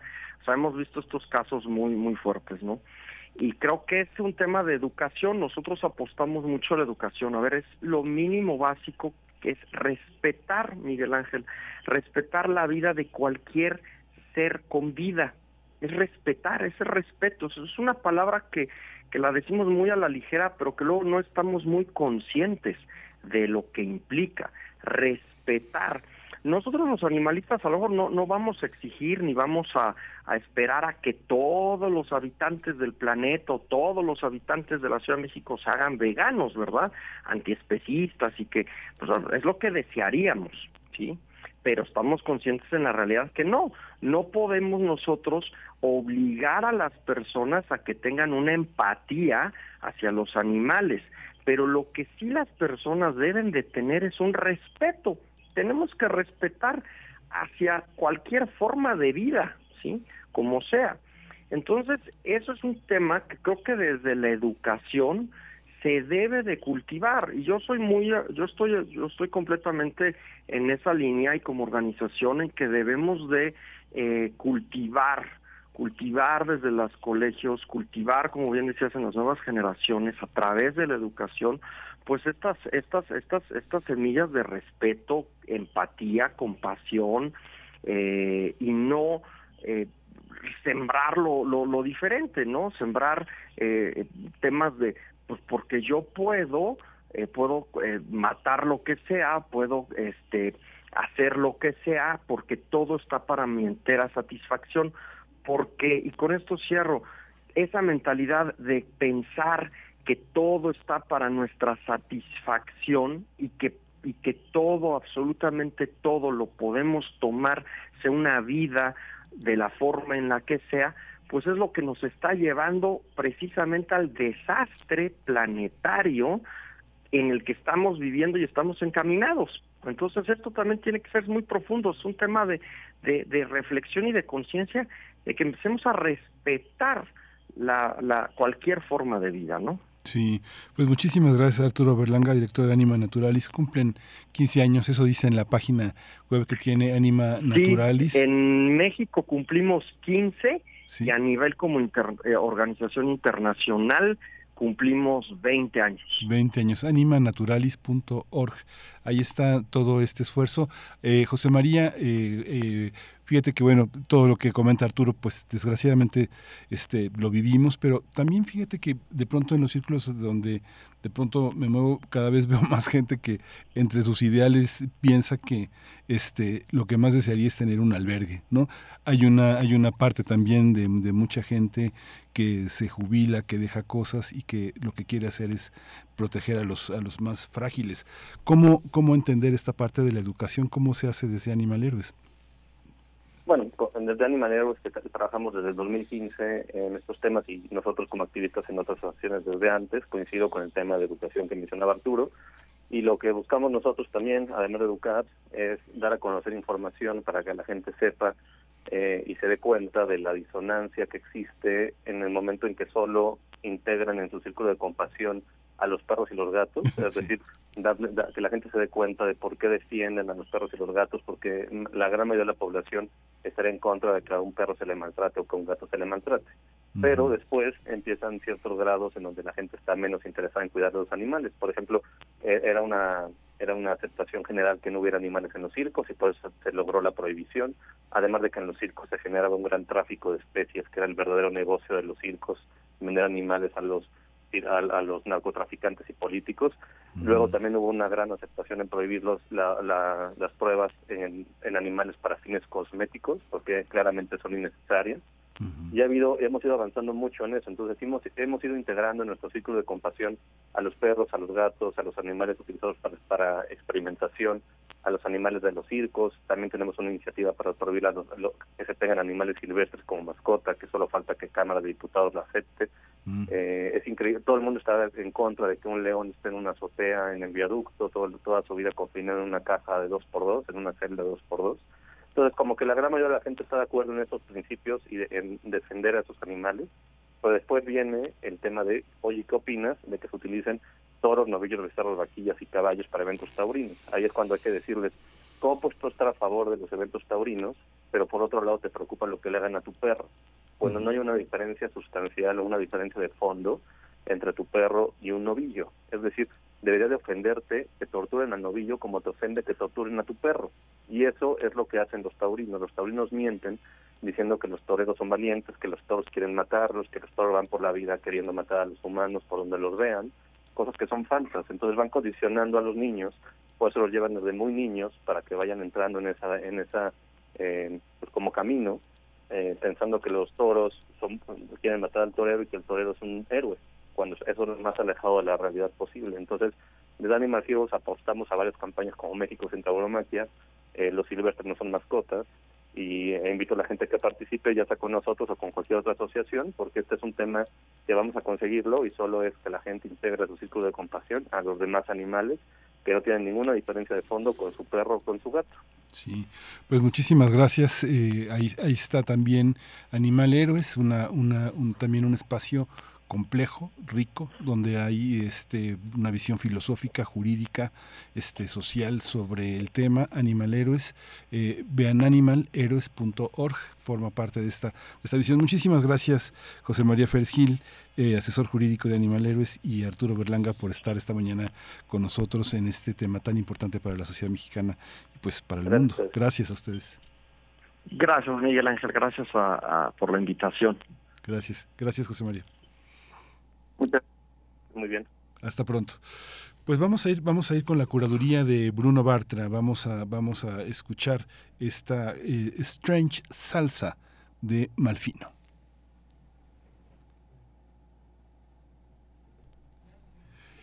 Sí, y bueno, con esta, con esta curaduría de Bruno Bartra nos despedimos, nos escuchamos eh, mañana. Quédese con la programación de Radio UNAM, es una programación muy rica y síganos toda la semana, vamos a estar en vivo aquí en Primer Movimiento.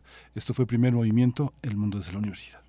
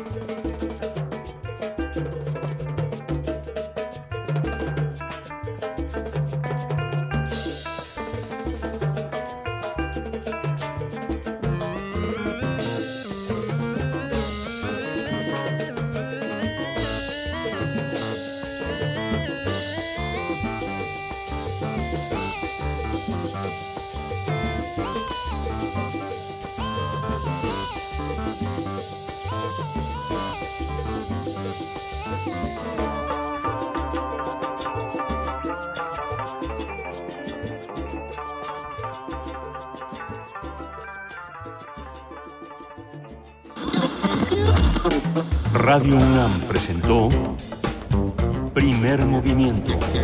El mundo desde la universidad. Con Berenice Camacho y Miguel Ángel Gemain en la conducción. Rodrigo Aguilar y Violeta Berber, producción. Antonio Quijano y Patricia Zavala, noticias. Miriam Trejo, coordinación de invitados. Tamara Quirós, redes sociales. Arturo González, operación técnica. Locución, Tessa Uribe y Juan Staca. Quédate en sintonía con Radio UNAM. Experiencia sonora.